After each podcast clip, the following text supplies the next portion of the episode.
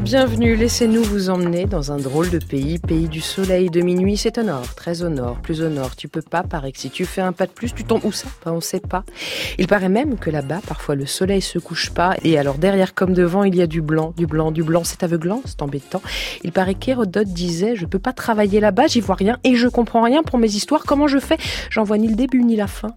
Il paraît aussi que là-bas, parfois le soleil se lève pas et qu'il fait noir de haut en bas, mais c'est pour qu'il puisse se passer les elfes, les lutins et les fées, ça vient, ça vole, c'est une danse folle, un éclair de lumière, des éclats de couleurs, un souffle incandescent, oh là là, c'est puissant, c'est une aube en pleine nuit, c'est le reflet des Valkyries, oui là-bas c'est comme ça qu'on dit, il paraît que c'est Odin lui-même qui les envoie au Valhalla, bah oui là-bas ça se passe comme ça. Il paraît qu'au départ il n'y avait que le chaud et le froid, qu'ils se sont affrontés, que le chaud a gagné et la neige a fondu, alors est apparu un immense inconnu, le plus grand des géants qu'on ait vu sur la terre. Il est fort, il est laid, son prénom c'est Ymer. De tous les trolls, il est le père, son sang est devenu la mer. Quand il est mort, c'est bien sa chair qui a formé la planète Terre. Ses ont donné les falaises, les arbres viennent de ses cheveux et les nuages de son cerveau. C'est un peu dégueu, mais c'est beau. Au-delà, c'est même le paradis qui a tutoyé les enfers. Il paraît que des brutes sanguinaires sont nés là-bas, en sont partis. À coups de hache, ils ont conquis des villes, des femmes et des villages, du piratage, des pillages, explorateurs, aventuriers, navigateurs fous alliés. Sur eux, on a tout raconté. Aujourd'hui, le mythe est entier. Aujourd'hui, là-bas, il paraît que tous les hommes y sont égaux, et même les femmes, c'est rigolo. Là-bas, personne ne manque de rien. L'indice de développement humain les a classés numéro un. Ils sont heureux, que voulez-vous? Tant pis si ça fait des jaloux. D'ailleurs, on va en profiter, on va y passer la soirée. Oh oui, on va s'y promener, tout en douceur, s'il vous plaît. France Inter. Babel sur scène. Julia Foyce. Et pour baguenauder de fjord en fjord d'un saumon nonchalamment calé sur l'épaule ce soir, j'en appelle à Sif, dont elle a la chevelure d'or, à Thor, dont elle a la force et l'énergie guerrière, à Odin, son père, dont elle a la poésie, Frigg, son épouse, mère de tous les dieux, qui sûrement lui a transmis ce sourire à faire fondre la banquise, et ses yeux si bleus dont on aime qu'ils nous regardent parce qu'alors on se sent plus beau plus grand, plus tout. Isabelle Nanty, bonsoir. Oh, Julia. Mais enfin, Isabelle. Julia. Quand même, Qu'est-ce que c'est beau. Mais merci beaucoup. Oh, j'adore comment vous écrivez. Mais avec vous, ça va être encore plus beau parce que j'adore comment vous vous parlez. C'est vous qui nous embarquez en Norvège ce soir. Votre mère y est née. Vous y avez passé pas mal de vacances, enfants et adolescentes, et puis adultes. Vous y avez toujours des liens très forts. Qu'allez-vous chercher quand vous allez là-bas? D'abord euh, du repos. Ouais. Et puis. euh, Parce que c'est les vacances ou parce que tout y est plus calme?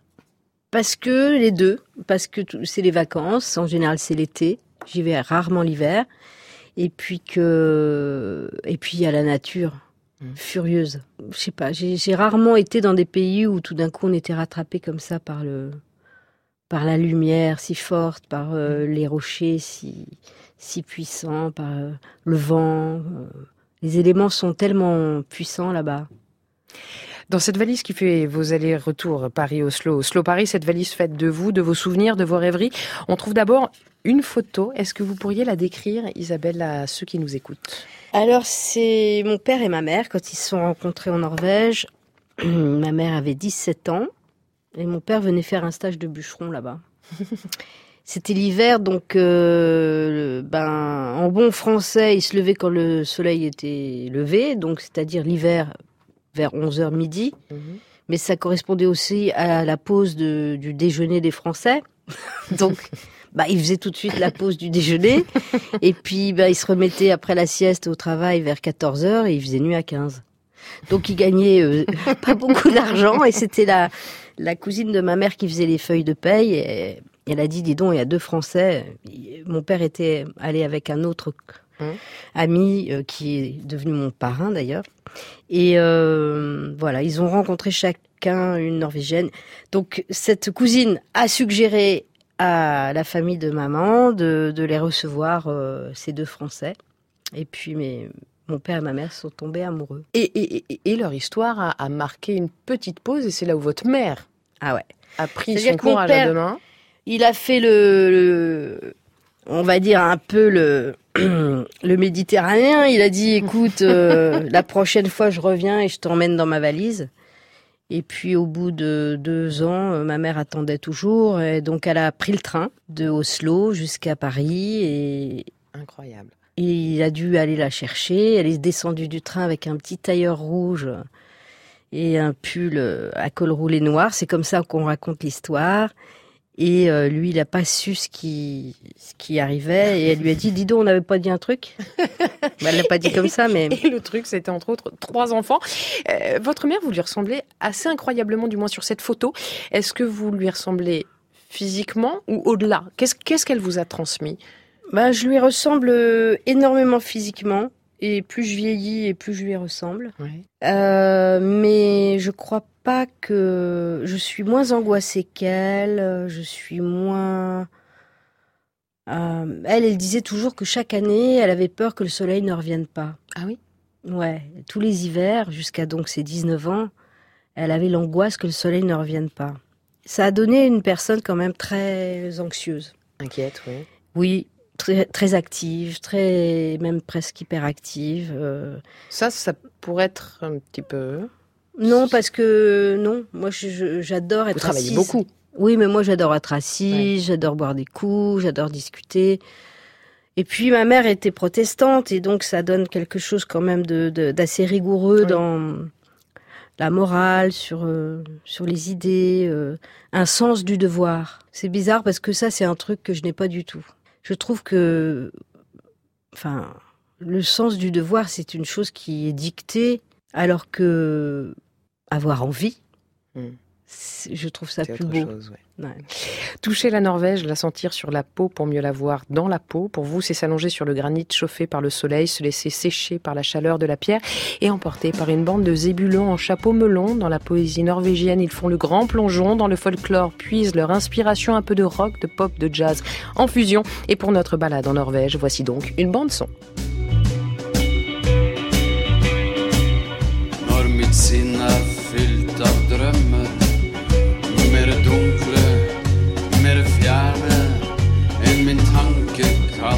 Florida.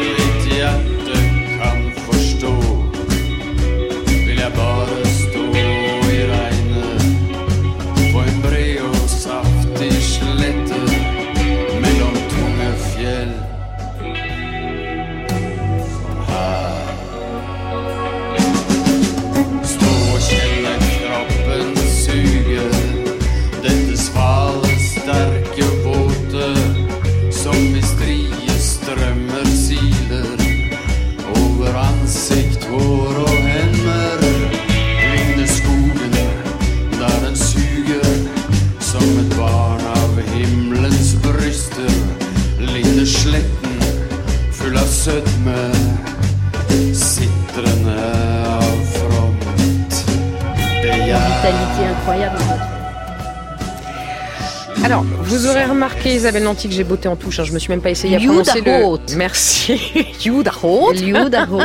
en quoi représente-t-il la Norvège que vous aimez? Ben, j'ai découvert ce groupe par, euh, par euh, Sandrine Dumas. Et euh, le, monsieur qu'on entend chanter s'appelle Magne Ovar Brekke.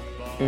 Mais il est français presque plus que moi. Ah oui Non, c'est un Norvégien. Il habite en France depuis très longtemps. Il est acteur. Ah et ils ont ce groupe où j'étais invitée plusieurs fois euh, à, les écouter en concert et je n'ai jamais pu y aller. Par contre, j'ai vu plein de vidéos, plein de... Et voilà, donc je me suis permise euh, de, de répondre à l'impolitesse euh, que j'ai eue pendant toutes les fois où j'étais invitée, de les inviter à mon tour à chanter. Mais c'est très agréable pour moi d'entendre cette langue. et, et c'est hyper agréable d'entendre et la langue et la musique, en tout cas dans Babel. Ça, c'était pour l'oreille. Sur le bout de la langue, la Norvège, c'est le goût du skolbrod, votre péché mignon, une viennoiserie à la noix de coco. C'est encore l'odeur du tabac blond, de la poudre, du café et, et, et l'odeur du rouge à lèvres de votre tante Ingrid. Nous avez-vous dit, mais qui était cette tante Ingrid? C'était la cousine de ma mère, mais on, l'appelait tante.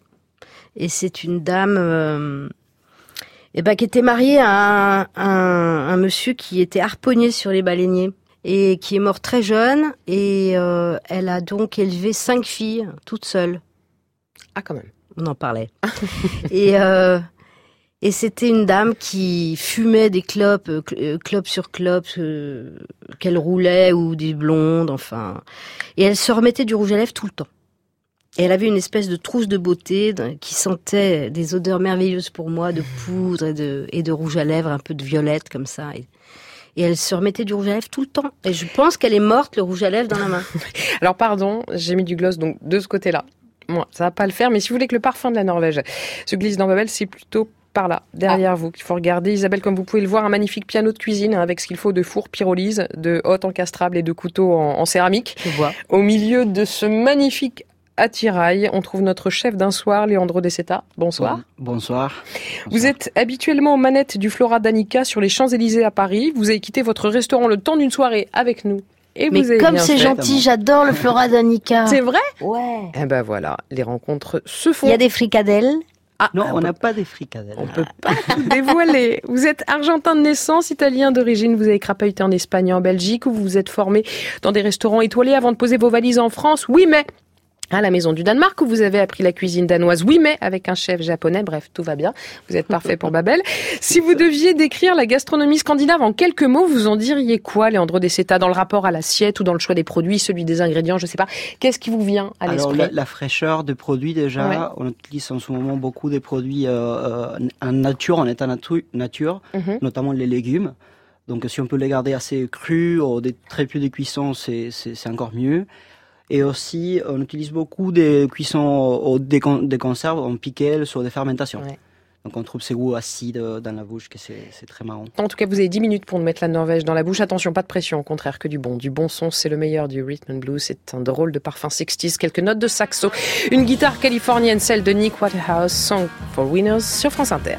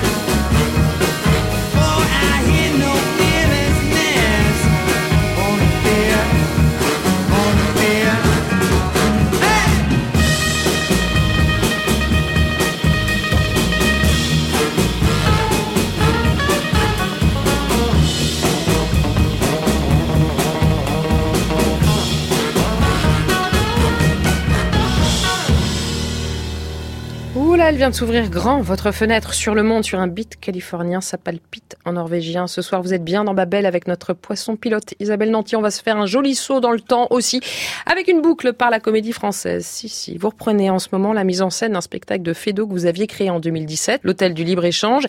C'est l'une des pièces les plus jouées du maître du vaudeville. Vous la travaillez dans l'une des plus célèbres institutions culturelles françaises. On est sur du doublement monumental. Donc, est-ce que ça peut être un petit peu écrasant au départ? Est-ce que ça peut faire peur? Même à vous, je veux dire. Ben, en fait, moi, je pense jamais à ça. Je pense à qui m'invite à le faire. Là, c'était Eric Ruff.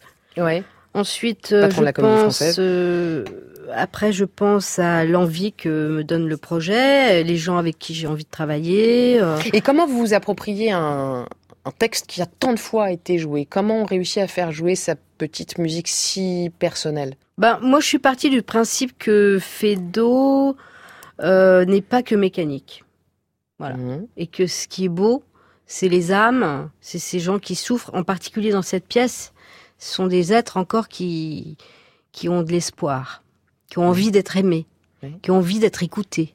Donc ils se parlent. Parce que souvent dans les pièces de Fédo, les, les, gens sont sourds, sourds en tout cas psychiques. Chacun est dans sa ligne, et ils ont des déceptions, ils, ce sont des êtres un peu revenus de tout. Là, ils pas encore. Il y a un petit vent d'adolescence qui, qui souffle dans, à partir de la fin du premier acte et qui doit réanimer un peu euh, en tout cas l'âme de chacun, euh, l'âme d'enfant de chacun. Et bah, c'est ça qui m'a plu. La pièce pensait une galerie de personnages autour de deux couples en crise. Cet extrait de l'acte 1 qu'on va entendre, c'est un face-à-face entre Marcel Paillardin, épouse délaissée, et Pinglet, voisin légèrement bouillonnant. Michel Villermoz, Florence Viala. Eh bien voilà. Vous voyez comment il me parle, mon mari? Voilà comment il me parle! Oh, c'est trop fort!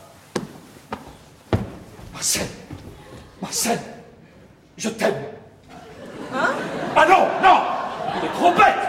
Il est trop bête Vous êtes témoin, n'est-ce pas, que je lui ai dit tout ce qu'il y avait à lui dire J'ai bien rempli mon devoir d'ami. Oui Je lui ai dit qu'il faisait une bêtise. Il s'entête à la faire, et bien tant pis pour lui. Je ne retiens qu'une chose, c'est que quand vous l'avez menacé de prendre un consolateur, il vous a répondu prenez-le. Eh bien, si vous avez un peu de caractère, vous devez le prendre, ce consolateur. Ah, mais Oui, vous avez raison.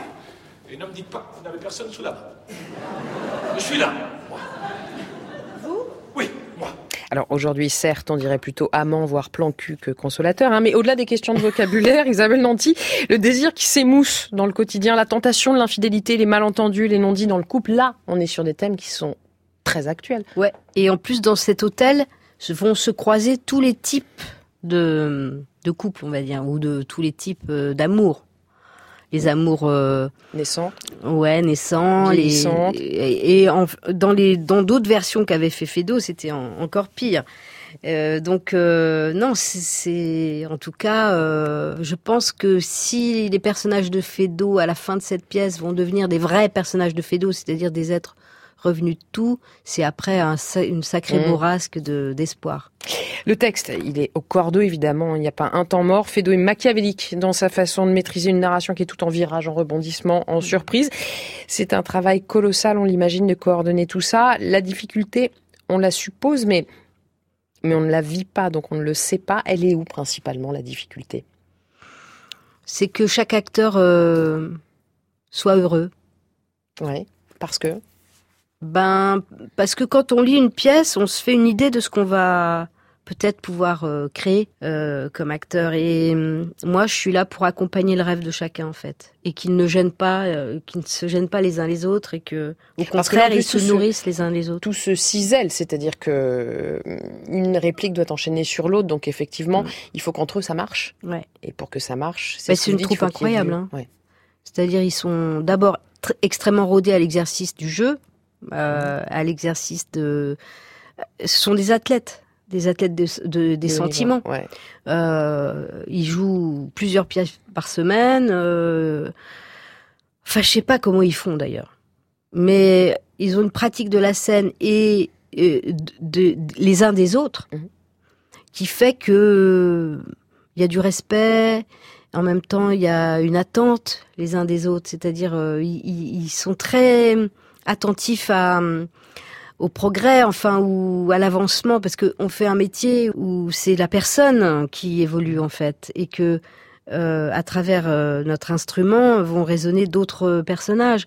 Donc, ils sont très attentifs à l'évolution de l'instrument de chacun. Comment la vie les cabosses, comment la vie les les, inquiète, comment et euh, j'ai trouvé que c'était assez beau ça, cette attention qu'ils ont les uns aux autres à l'humain en fait. Et tout se croise, se rencontre, se heurte dans ce fameux hôtel du libre-échange. C'est un personnage à part entière, cet Ah hôtel. Vous avez travaillé avec Christian Lacroix pour le décor qui signait là sa première scénographie. Mais vous, vous vouliez en faire quoi de cet hôtel dit Borgne? Je voulais, j'avais, je lui ai apporté des images de maisons de poupées Oui. Pourquoi? Parce que ça m'a toujours fasciné quand j'étais petite. les maisons en coupe comme ça. Ouais. Donc je voulais qu'il y ait Découpé, on voit toutes les pièces les unes sur les autres. Ouais. Et puis comme il faut qu'on, comme de toute façon c'est écrit un peu comme ça, mais il y avait l'étage au-dessus qui n'existait pas, le balcon dont on parle, Mhm. l'étage supérieur, et, et moi ça me plaisait de de faire exister l'étage au-dessus, euh, les toits de Paris, euh, la lune. Donc c'est à la fois très efficace et en même temps très joli. En revanche, je suis pas sûre que les tables soient des meilleures dans ces hôtels borgnes, mais bon, il va pas pour manger. Nous, oui, Isabelle Nanty, on est aussi dans Babel pour ça. Mais pourquoi précisément Leandro de Seta Oh Qu'est-ce qu'est-ce qui provoque ce oh là là! Alors, je vous présente le premier Allez-y, mangez, hein, Isabelle, surtout, euh, Euh, n'attendez pas.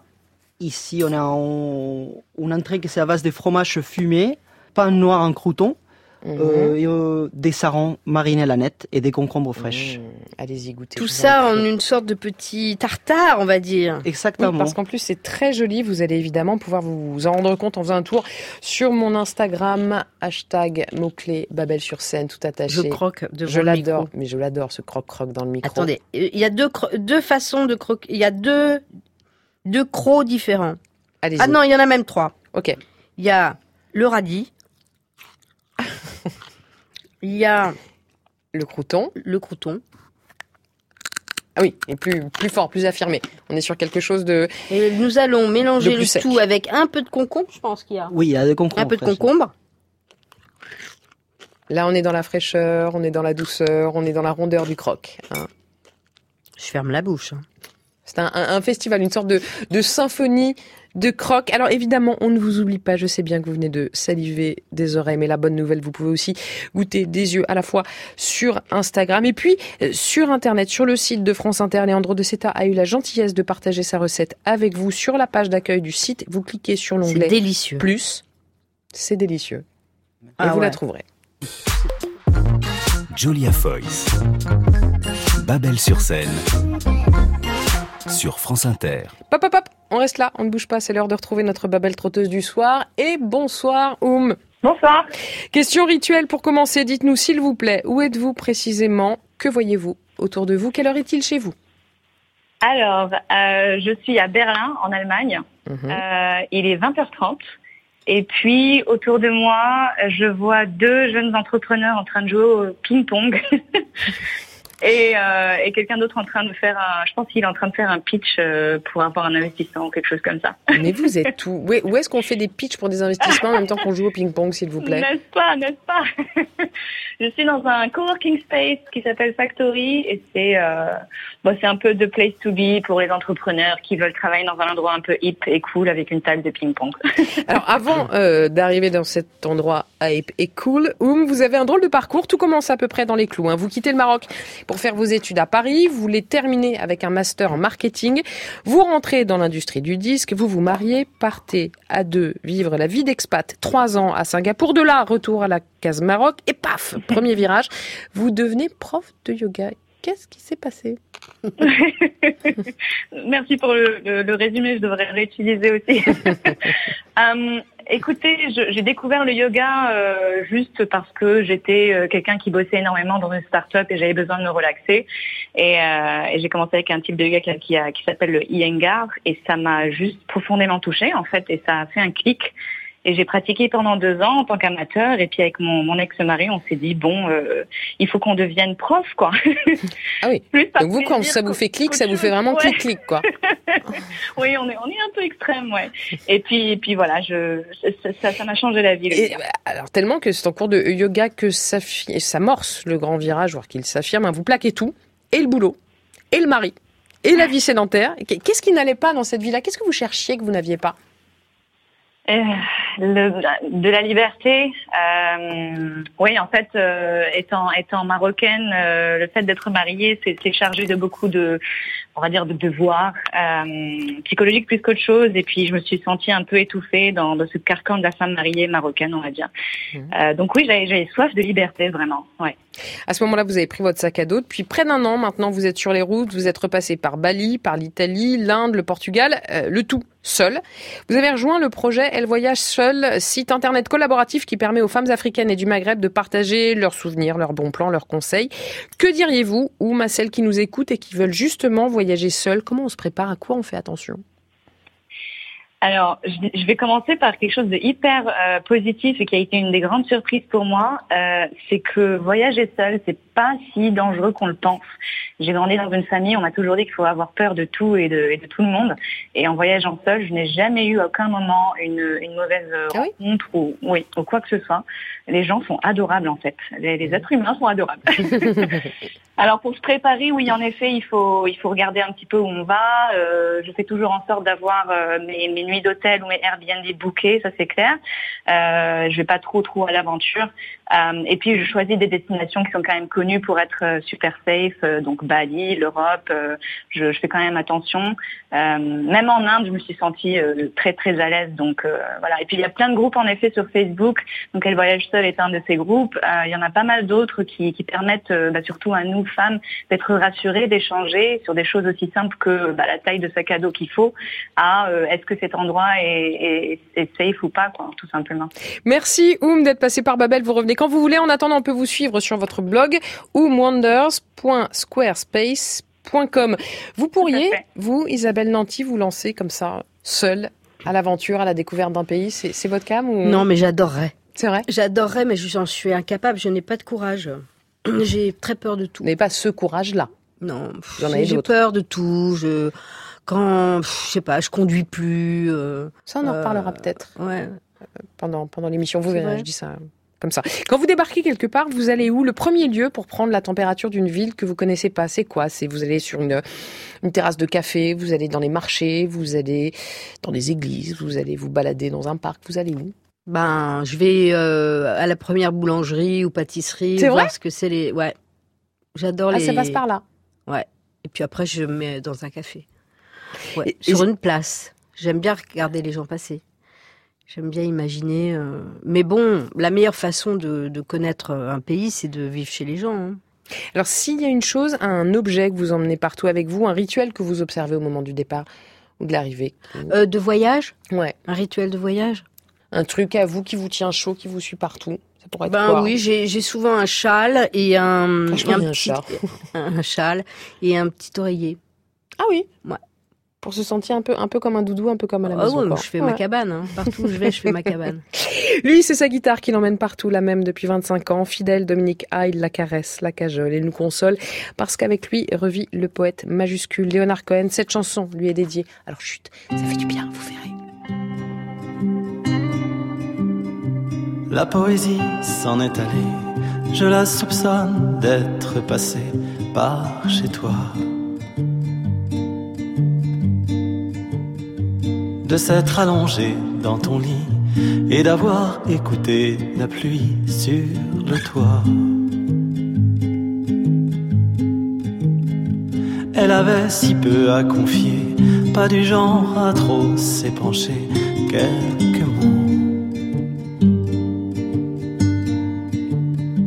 qu'elle a laissé sur ton bureau quelques ratures au stylo, puis elle s'en est puis elle s'en est allée. Il nous a fallu quelques jours pour être moins aveugles et sourds et trouver que l'air était un peu plus lourd, nos épaules un peu plus rentrées et pensées. Qu'après avoir tant annoncé un départ mille fois reporté, elle avait ôter le manteau du crochet où depuis des siècles il pendait, puis s'en était. Allez, puis s'en était. Allez. Sommes-nous des enfants perdus, la forêt à perte de vue pour le soir? refuse de nous abandonner, de laisser à l'obscurité tout pouvoir. Sur notre histoire mal engagée, la pleine lune est convoquée pour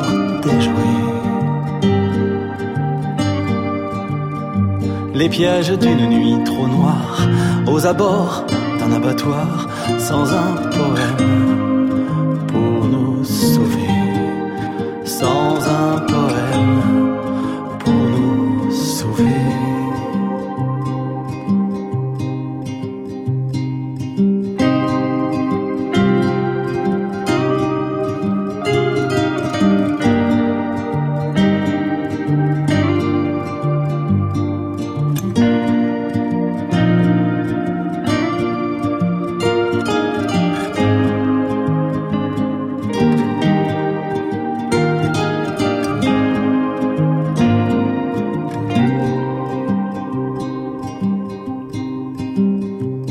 ne sais pas pourquoi j'ai pensé qu'elle n'avait pas pu s'en aller sans passer.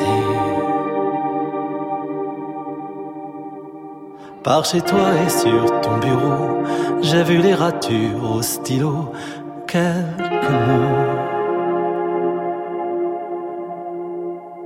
qui se sont glissés sous ma peau, sur ton visage et sur tes mains, ils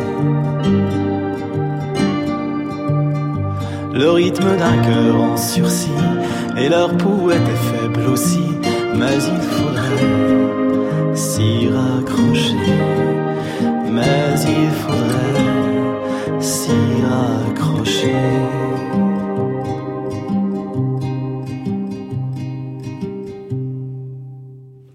poésie de Dominique A s'engouffre dans Babel, nous fait caresser les nuages. On a plié bagages, comme tous les samedis soirs, on se balade quelque part entre la Norvège et l'Argentine avec la comédienne et metteur en scène Isabelle Nanty, mais également avec notre chef d'un soir, Leandro Deceta du Flora Danica. Leandro, on parlait voyage, grand voyage, il y a quelques minutes. Le premier d'entre eux celui qui vous a fait quitter l'Argentine, là où vous êtes né, où vous avez grandi. C'était comment ce départ, c'était pour où C'était pourquoi Racontez-nous. Alors, mon premier voyage, mon premier grand voyage, c'était, c'était en Europe. Quand j'avais 14 ans, mon grand-père, il, il nous a proposé à moi et mes frères de venir en Europe et de connaître euh, la maison où il avait né avec euh, sa famille en Italie. Mhm. Et pour moi, c'était une découverte parce qu'à cet âge-là, de voir où il vient de ma famille, de où viennent mes grands-parents, c'était très, très important. De voir l'image où ils sont nés, euh, la campagne, la maison, c'était incroyable. Et, puis le deuxième grand voyage, c'est quand vous êtes venu vous former en Europe pour travailler. Cette envie-là de cuisiner, elle vous vient d'où? Alors, je pense qu'il vient un peu du le contexte familial de, de, de ma grand-mère, de l'avoir cuisiné tous les week-ends, euh, le dimanche, de faire les pâtes, d'être à côté à côté de nous, de faire les sauces, les odeurs, et ça m'a donné envie. Ça m'a donné envie ça, et, finalement, c'est devenu mon métier. J'ai lu que votre mère, Isabelle Nantier, était une grande cuisinière. Elle vous a fait le festin de Babette, mais en vrai? Euh, euh, Ben, elle n'a pas pu faire la soupe de tortue et tout ça, mais elle, elle s'est inspirée du festin de Babette, qui était un de ses films préférés et un de ses livres préférés surtout. Et euh, elle nous a préparé un repas comme ça pendant trois jours. Elle s'était habillée comme ah Babette. Elle avait tout mis dans des petites. Et puis elle avait l'air belle comme Stéphane Audran, donc ça devait passer. Ah ouais, non, mais elle était magnifique, ma mère. Et elle faisait des, des petites. Des... Elle avait tout mis dans des petites porcelaines, dans des petits ramequins, dans des. On remonte à vos sources ce soir, on le fait avec vous qui nous écoutez. Alors venez, venez plus près, un hashtag, un mot-clé, Babel sur scène tout attaché, c'est comme si vous y étiez. France Inter, Babel sur scène. Vous avez vu dans quel état sont les toilettes? Vous me prenez pour qui? Mais vous êtes là pour ça Si ça pleure, tu pisseras moins. Cette claque que vous donnez à Tati Daniel, Isabelle Nantiel vous a longtemps poursuivi. Pour nous, c'est culte, mais pour vous, vous vous dites quoi quand vous l'entendez? Bah là, j'entends une, petite voix tellement innocente. Euh, bah je, moi, j'ai pas eu conscience que ça m'avait suivi comme ça, en fait. Ah oui? Ouais, mais je pense que ça a donné. Euh, moi, j'étais allée voir le film avec ma grand-mère. Ouais. Et ma grand-mère avait détesté le film et elle m'avait dit euh, c'est tellement pas toi, c'est tellement pas toi. C'est vrai. Ouais. Pourquoi? Parce que parce qu'elle a ce, ce, personnage a quelque chose de très dur, de de revêche, qui pour le coup vous a collé à la peau ou pas? Ouais, je pense. Oui. Une autorité, une je sais pas, une dureté, tout ça. Alors que moi, euh, j'essayais de d'ouvrir, ouvrir, ouvrir de plus en plus. Euh, je comprenais pas pourquoi on me faisait jouer de plus en plus de dingues. Euh, des dingues et, des méchantes, des, quoi. méchantes et de la violence surtout, des, choses d'une violence. Mais bon, c'est un très bon souvenir parce que bah, c'était Étienne Chatiès déjà, qui est, qui est, un ami et que, que j'adore, dont j'adore l'esprit. Vous avez 28 ans, vous êtes nominé pour les Césars, là on est en 90, votre carrière démarre vraiment à ce moment-là. Pour vous, ça commence et quand et comment? Est-ce qu'il y a un jour où vous vous êtes dit, euh, quand je serai grande, je serai comédienne? Ouais, très, très petite. C'est vrai? Ouais. Mais après, j'osais plus le dire, parce que les gens réagissaient bizarrement. Euh, et puis ça s'est confirmé à 16 ans. J'ai trouvé une troupe amateur qui, qui, a bien voulu de moi, les compagnons de la Foliole à Bar-le-Duc.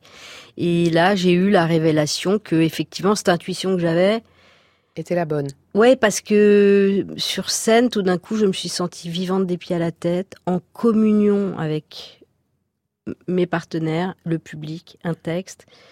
J'étais vivante, plus que vivante. Et euh, c'est une sensation que j'ai trouvée absolument géniale. Mais que j'avais petite quand je faisais marrer les gens ou quand j'essayais de leur faire... Euh, parce que c'est un instinct pour faire oublier les soucis aussi. Hein. C'est un instinct pour... Euh, se projeter ailleurs, inventer une réalité parallèle, quoi. Vous quittez à 18 ans la Meuse et le petit village de Musset, 900 habitants, pour parier ses cours de théâtre. Comment elle se passe, la transition? Bah, Je me vivais comme... Bah, c'est comme la... Je sais pas, j'étais provinciale, donc j'avais l'impression que c'était marqué sur mon front. j'étais paumée, je comprenais rien, rien. Je... Je suis tombée euh, dans une classe avec Rémi Cheny, qui avait le crâne rasé, qui avait... Qui avait euh, des bagues. Et puis il a été tellement génial avec moi. Et puis il y avait des junkies, il y avait des, il y avait des homosexuels, il y avait tout ça que je ne connaissais pas. Mhm. Et je comprenais rien. Je trouvais ça génial. Et c'est eux qui m'ont embarqué en fait. C'est eux qui m'ont, qui m'ont révélé en fait à moi-même. Mais c'était tellement différent de la vie de province. Comme dit si justement Tchekhov. Alors on va faire un gigantesque saut dans le temps parce qu'il vous faudra encore quelques années pour passer derrière la caméra. Vous le faites en 2003 avec le bison. Ah, ah non, non, non, non, non Je les mets où, moi, les poubelles? Madame Alves, bonjour. Et très bonne nuit à vous. Soyez gentil, arrêtez de m'appeler Madame Alves. Pourquoi? Parce que je m'appelle Madame Romero.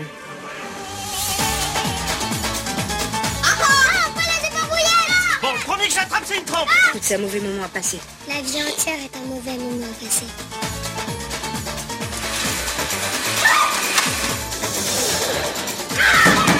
Fini là-dedans Bon, alors qu'est-ce qui se passe ce matin? C'est la Saint-Martin, on tue le cochon. Ça vous arrive euh, d'être sympathique? Et pourquoi faire? C'est un face-à-face jubilatoire entre vous et un camarade de longue date, Édouard ah Baird. Ce, film représente beaucoup de choses hein, pour vous, je crois, tant d'un point de vue personnel que, que professionnel. À commencer par quoi? Première chose qui vous vient en, en l'écoutant, cet extrait, c'est quoi? Eh ben, je, euh, ben, ce qui me vient, la première chose, c'est que je joue une femme qui est enceinte de son quatrième enfant, non, euh, cinquième même. Et euh, lors même que je ne pouvais pas avoir d'enfant moi. Mais euh, le jour où j'accouche dans le film, mmh. ma fille naissait à l'autre bout de la terre. C'est incroyable. C'est incroyable. C'est le seul film que vous ayez réalisé. En revanche, vous avez fait beaucoup de mise en scène de théâtre, mais là, pour l'hôtel du libre-échange, vous avez dit que c'était la dernière. Pourquoi? Vous êtes fatigué de ça? C'est chronophage? Ça demande trop de, trop de temps? Hum, je pense que surtout l'énergie que ça demande, qui, qui est un mélange de, de croyance, de magie, de calme, de, de vision, mais de patience sur cette vision. C'est-à-dire, on a une vision, mais il y a un temps pour chacun mmh. pour les amener à ce que vous imaginez tout ça. Donc c'est un, ça demande beaucoup de, de sang-froid et de calme. Cette énergie-là, j'en ai besoin dans la vie. Donc euh, je préfère euh, me dire que voilà, je vais être une bonne mère, enfin en tout cas faire de mon mieux, plutôt que progresser en mise en scène ou faire des grandes mises en scène si un jour je... Pour l'instant, après, tout est question de phase. Oui, enfin, il y a un âge aussi où on va plutôt aller chercher des jeunes pour faire des mises en scène. Mais euh, moi, je ne désespère pas de... Un jour, quand même, de faire vraiment le spectacle que j'ai dans la tête. Ah oui? Et qui serait? Très noir. Ah, c'est vrai? Ouais. Très, très noir. Vous continuez à jouer, cela dit, pour nous, c'est heureux. On vous a revu à l'automne dans le personnage de cette avocate aussi humaniste et engagée que parfaitement hors cadre. Hein. C'était pour la série Munch sur TF1. Euh, je voulais que vous entendiez vos partenaires parler de vous. Aurélien Vic, Paloma Croquant, Tom Villa, Lucien Jean-Baptiste. J'ai convaincu de participer au projet euh, euh, en tout premier.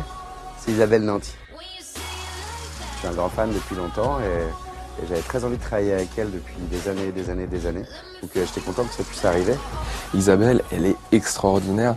Vous allez voir, elle a, elle a plein de moments de, de jeu, mais qui, euh, où elle est très sérieuse, mais des fois, bim, elle m'en met une petite. Il va m'apprendre mon métier. C'est mignon. Allez. Pour moi, c'est vrai que ça a été assez, euh, assez déstabilisant le premier jour de tournage, quand même, de se retrouver face à Isabelle Nanty, qui est, je pense, la comédienne avec qui j'ai le plus de scènes euh, pour l'instant. Et en fait, elle est tellement gentille et, et, et, elle donne tellement. Elle joue plus pour les autres que pour elle, en fait. Quand elle te regarde, quand elle joue, elle te regarde vraiment, quoi. C'est, elle te donne tout ce qu'elle peut.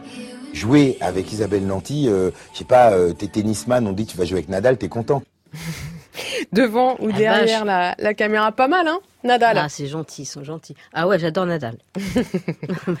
Mais eux, vous adorent et, et, et vous êtes comme ça, d'interview en interview, les, les, gens, quand ils parlent de vous, ils vous placent à un niveau et, vous se, et eux se mettent en dessous comme s'ils se mettaient à l'abri d'un mmh. arbre un peu. Vous êtes comme ça Mais dans la vie, vous êtes chef pas, de bande C'est que je vis exactement la chose de la même manière. Ah oui? Ouais, parce que moi, je, je considère... Euh, j'ai beaucoup d'admiration pour les gens et je considère toujours que les gens sont plus forts, plus, plus intelligents, euh, plus beaux, plus tout que, que moi. Donc... Euh, je suis dans le même état d'esprit exactement. Euh, et je suis intimidée aussi. C'est peut-être ça le secret finalement. C'est assez rare, Isabelle Nanty, de faire autant l'unanimité en étant si peu consensuel. Encore que, faut le dire, un certain balance. Ah, sur vous. Pierre-François Martin oh bah Laval. oui, je sais. Sur le plateau du Bifort des Terriens, sur C8.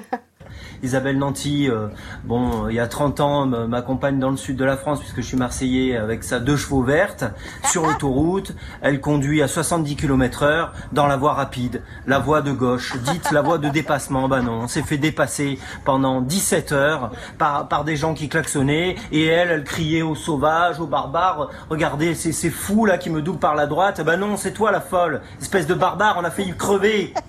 Salope.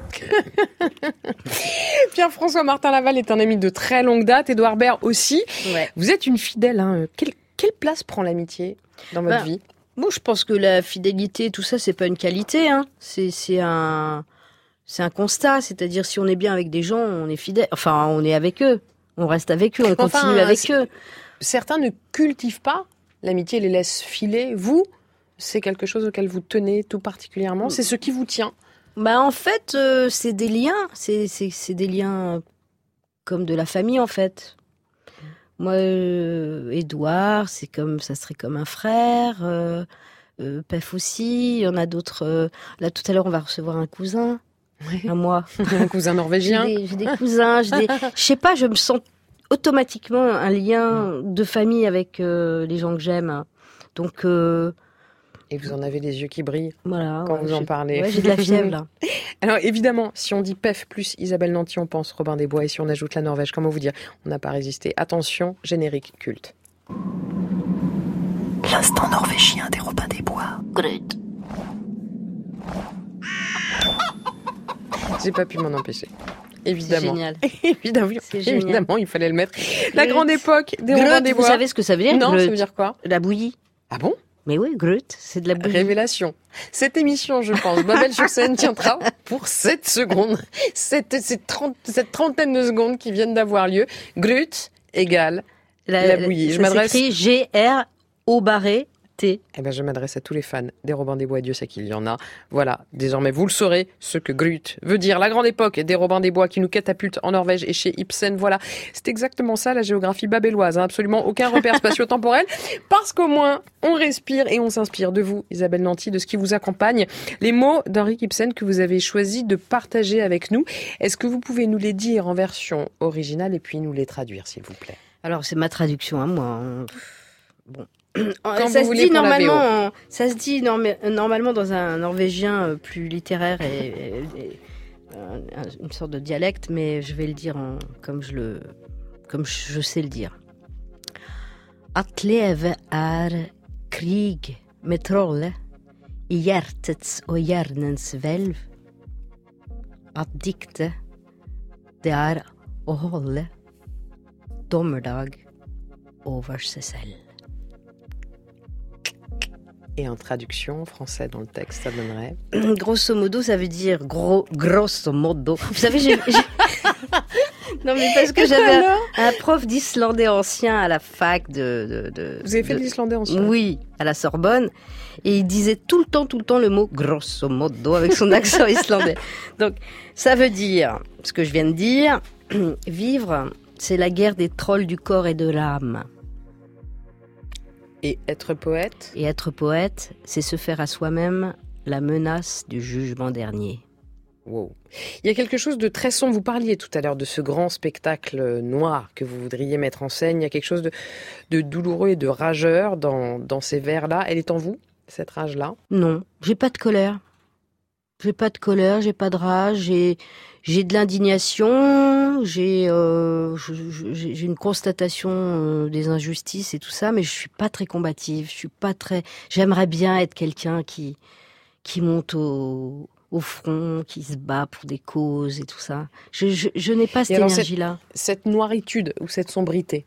Je, je, trouve ça beau en fait, tout ce qui est tout ce qui est sombre, douloureux et euh, même le moche, je trouve ça beau.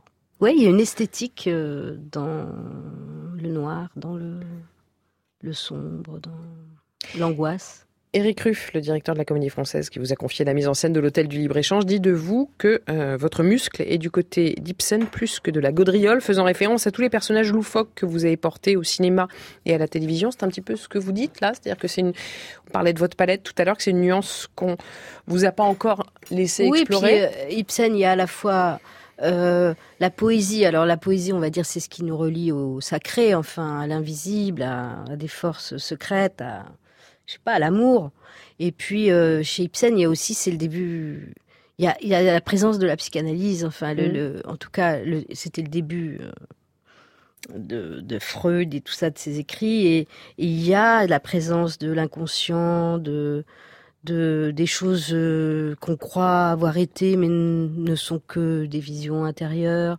Euh, les trolls en, Norvège, ça vient de, de, ce que suggère le paysage. Le mmh. paysage, c'est des, des, monstres euh, avec des arbres sur la tête, etc. Donc il y a ça chez Ibsen. C'est une divagation du réel vers vers à la fois le sacré et le et la poésie. La poésie. Moi, je suis folle des requiem, par exemple. Ah oui. Ah ben, je peux. Il y a rien qui me rend plus heureuse que le requiem de Verdi ou la mmh. Passion selon saint Matthieu de Bach. Bach, je pense, c'est l'auteur qui, c'est le compositeur qui, qui, qui nous relie direct au sacré. Alors du coup, je ne sais pas de quel côté ceci va résonner chez vous, Isabelle ah. mais chez nous, ça résonne très très fort. Je tiens à préciser que notre programmateur musical, Djoubaka, se désolidarise totalement de ce choix musical. Nous avons insisté, il en a fait un AVC. Paix à son âme. Mais pardon, nous on kiffe.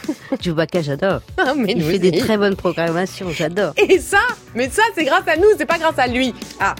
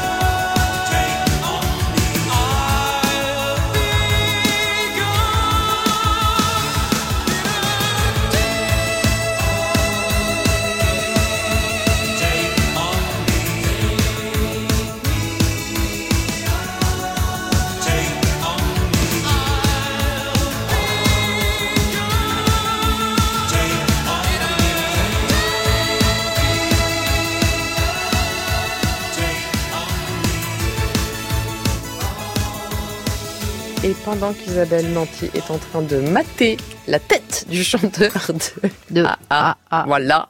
C'était donc Take On Me, tube norvégien qui emporte la planète entière en 85, ce groupe mythique A qui déboule dans Babel. Oh mais oui, c'est bon.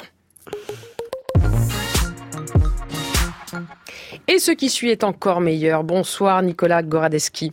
Bonsoir. Vous êtes mixologue, manager du bar Le Bisou à Paris, de mère grecque, de père moitié russe, par son père, moitié d'Alexandrie, par sa mère les mélanges, ça vous connaît? Ah, ah Vous êtes donc ici chez vous, on mixe, on métisse, on shake, on boit toutes les saveurs et toutes les influences possibles pour peu qu'elles soient bonnes, oui mais pas avec des pailles en plastique. Au bisou, on tient à le dire, on fait la fête certes, mais on fait gaffe. On fait gaffe à quoi? On fait gaffe comment?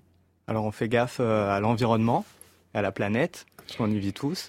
Et donc c'est vrai qu'au bisou. Euh... Ça dépend. Isabelle Nandy, je pense que parfois elle est sur une autre planète hein, que. que, euh, oui, mais euh, par contre, je suis très touchée que vous fassiez attention à ne pas mettre de paille. Ah. Je refuse toutes les pailles dans, dans tous les endroits où je vais. Ouais. Eh ben voilà, ben vous irez au bisou où vous serez traité comme chez vous, je suppose. Avec Nic grand plaisir. Nicolas, donc ça veut dire pas de paille, ça veut dire pas de serviette à usage unique, ça veut dire euh, Tout à quoi fait. d'autre? Ça veut dire aussi euh, des produits de saison et un maximum euh, locaux. mm -hmm. On essaye de, de, limiter notre empreinte carbone. On essaye de travailler des produits dans leur intégralité pour pas avoir de déchets, pas Ouais. produire de déchets. Comme ça. Et le résultat se trouve dans ces verres là que nous avons sous les yeux, sous le nez, d'une très jolie couleur orangée. Mais dites-nous, c'est un cocktail à base de quoi? Alors, c'est un cocktail à base de fraises. J'ai appelé Mmh. euh, notre primeur qui avait des fraises en déclassé. Donc, à la place de les jeter, nous, on les a Mmh. récupérées. Et on a fait un sirop sans cuisson, légèrement vinaigré. C'est très très bon, Isabelle Goûter. Ah ben, j'ai, Je vous en prie. peux? Ça vous plaît Mmh, Ouais. Ah, c'est très très bon. Attendez, je vais touiller un peu. Donc, à base de fraises, pardon. À base de fraises. Mhm. On a aussi euh, du verjus pour amener une, euh, une légère acidité. Le verjus, c'est du jus de raisin vert qui n'est pas arrivé à, ma- à maturité. Ouais. Ce qui va remplacer euh, le citron vert ou le citron. C'est vrai que le citron vert, ça va venir de très très loin. Donc, on va C'est délicieux. l'enlever. Ouais, super bon. un petit euh, un petit gin mais sans alcool. Donc c'est euh, oui, c'est un- une distillation de botanique et de plantes sur euh, sur du sans alcool et c'est topé avec du Perrier, un petit peu de soda. Eh ben, chapeau. Isabelle Nanty, on trinque à qui On trinque à quoi? Mmh, euh, À votre fille à vous. À moi? Ouais. Ah, ça, c'est sympa. Moi, je trinque à vous. Allez, Leandro Deceta, quand on trinque à Buenos Aires, on dit quoi? Et euh, salut. Eh ben, monde. Skål, salut, allez-y, trinquez, buvez, profitez-en. Il n'y a pas d'alcool dedans, donc on peut y aller. On y va d'ailleurs avec Isabelle Nanty, Leandro Deceta, Nicolas Goradeski. On fonce tout droit, tous ensemble, jusqu'à 22h. On fera une petite boucle par le Yémen tout à l'heure. Ne bougez pas, restez là. On vous attend à la technique. Charles Pellabon et Guillaume Roux. À la réalisation, Marie Merrier. À la préparation de cette émission, Romy Engel. C'est sur les réseaux sociaux. Valentine Théodorou. On pense à vous. On se retrouve juste après le flash.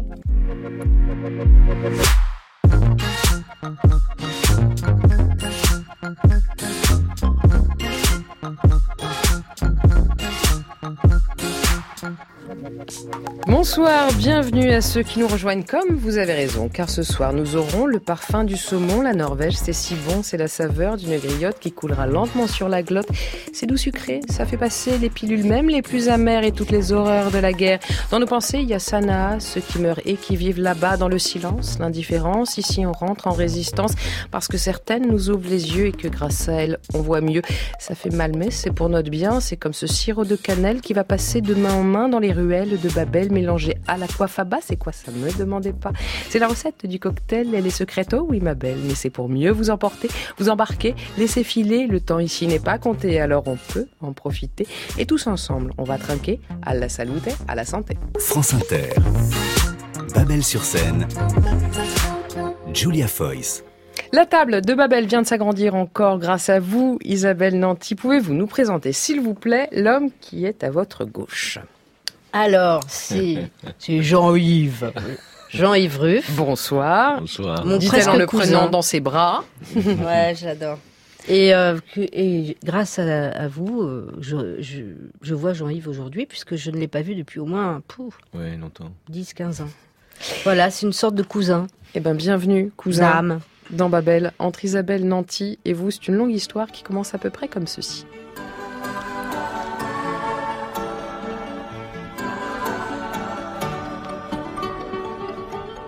Once upon a lonely night, Barcelona, Spain.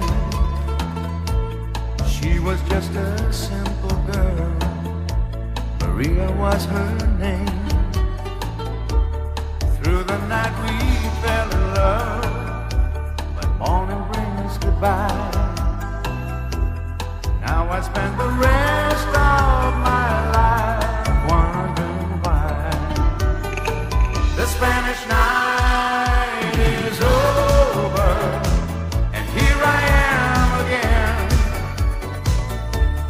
holding just a heart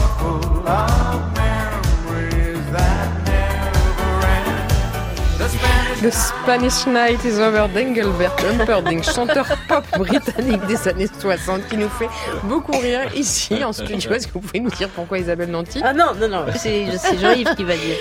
Jean-Yves Ruff, en quoi est-ce que cette chanson vous relie à Isabelle Nanty? Parce qu'elle était dans le tout premier spectacle que j'ai fait. Que vous avez mis en scène, oui. Ouais. 97, J'ai c'est ça? scène, Ouais, à peu près. Et, euh, que j'ai le grand luxe que Isabelle Nanty euh, soit assistante. Elle, a repris mon spectacle. Alors c'était Savent-ils souffrir? C'était au théâtre de la Bastille. C'était un spectacle magnifique. Et moi, je n'ai fait que faire répéter les acteurs parce que Jean-Yves avait un autre engagement. Et euh, je suis allée, euh, c'était au théâtre de la Bastille. Avec Alexandre Soulier, Pierre Gessler, Vincent Berger. Et donc vous avez passé le relais de, de la mise en scène. Voilà. Je faisais juste répéter. hein. Qu'est- Qu'est-ce que vous vous êtes dit l'un et l'autre quand vous vous êtes vus la première fois? Jean-Yves Ruff, la première fois que vous voyez Isabelle Nanty, vous vous êtes dit quoi? Je sais pas, mais, Ah, euh, je sais mais c'est Pierre qui t'avait ramené, je pense. T'étais Ah, venu voir. à euh, Strasbourg. J'avais vu ce spectacle. ouais. Magnifique. J'adore. J'adore parce que Jean-Yves, il a, euh, il fait des spectacles qui lui ressemblent même physiquement.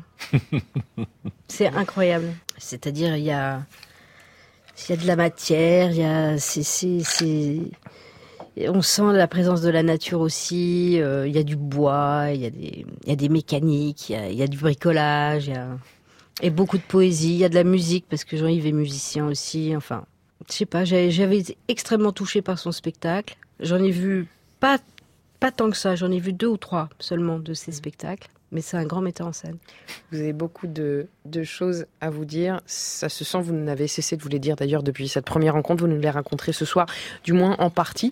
Et avec vous, on repartira en Norvège, puisque c'est là que, sans le savoir, vos routes ont commencé à se croiser. Ce sera juste après notre échappée au Yémen, et ça, ce sera grâce à vous.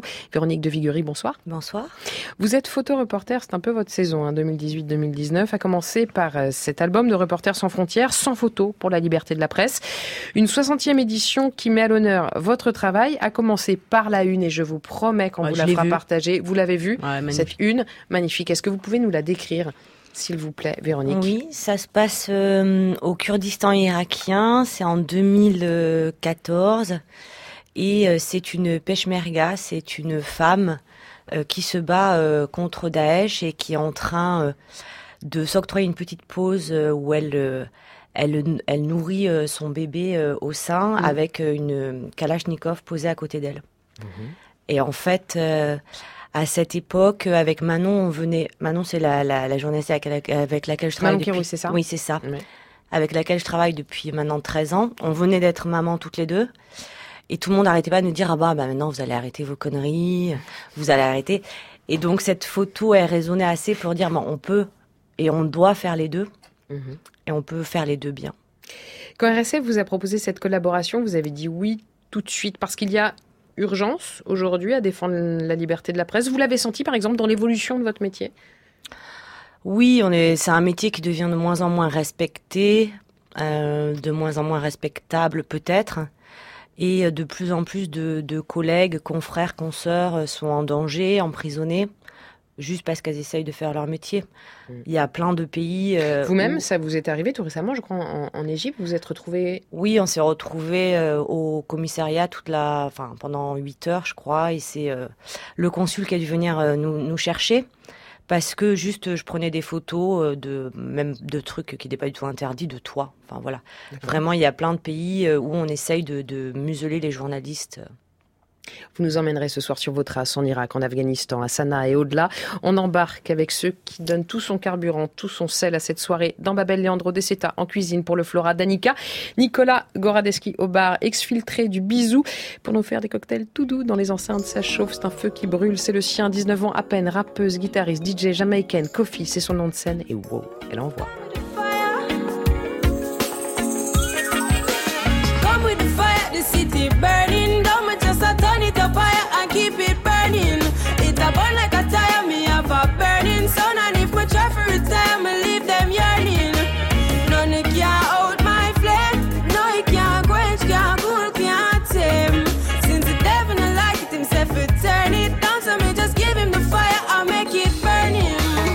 Coffee on the street, tongue tapping at the heat. Jeans, pants and cracks, no socks left on me feet. Nap sock when me a beat. Well, pack up on the neat. Stay woke, no sleep. Me no little boat keep.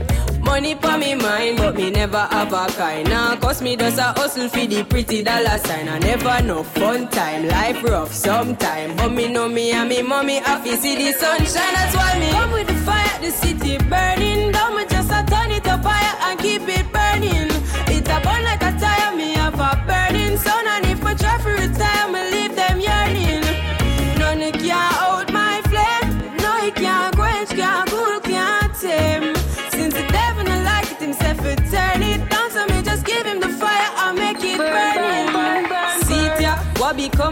Peter? Mommy say be doctor, granny say be preacher. Want fi be a rasta, daddy say be neater. Peter never like that, so him take the streets up. Everybody born with a talent to fi feature. Blessings in abundance, so we fi oh, cherish each other. Never be ungrateful, life is such a teacher. Coffee pan upset a track, see me bring the heat, yeah. Come with the fire, the city burning down. Me just a turn it up higher and keep it burning.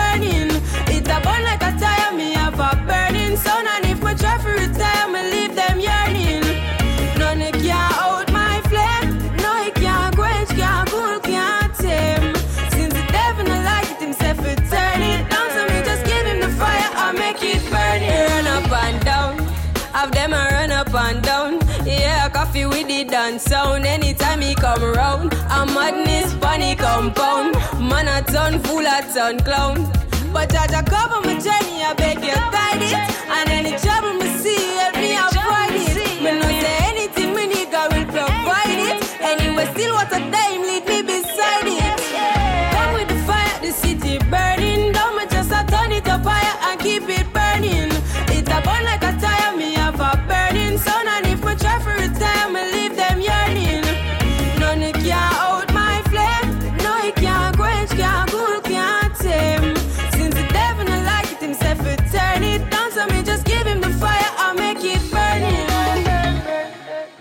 Michaela Simpson alias Coffee que vous retrouverez en concert avec ce nouvel album Burning les 23, 29 et 30 juin à Paris.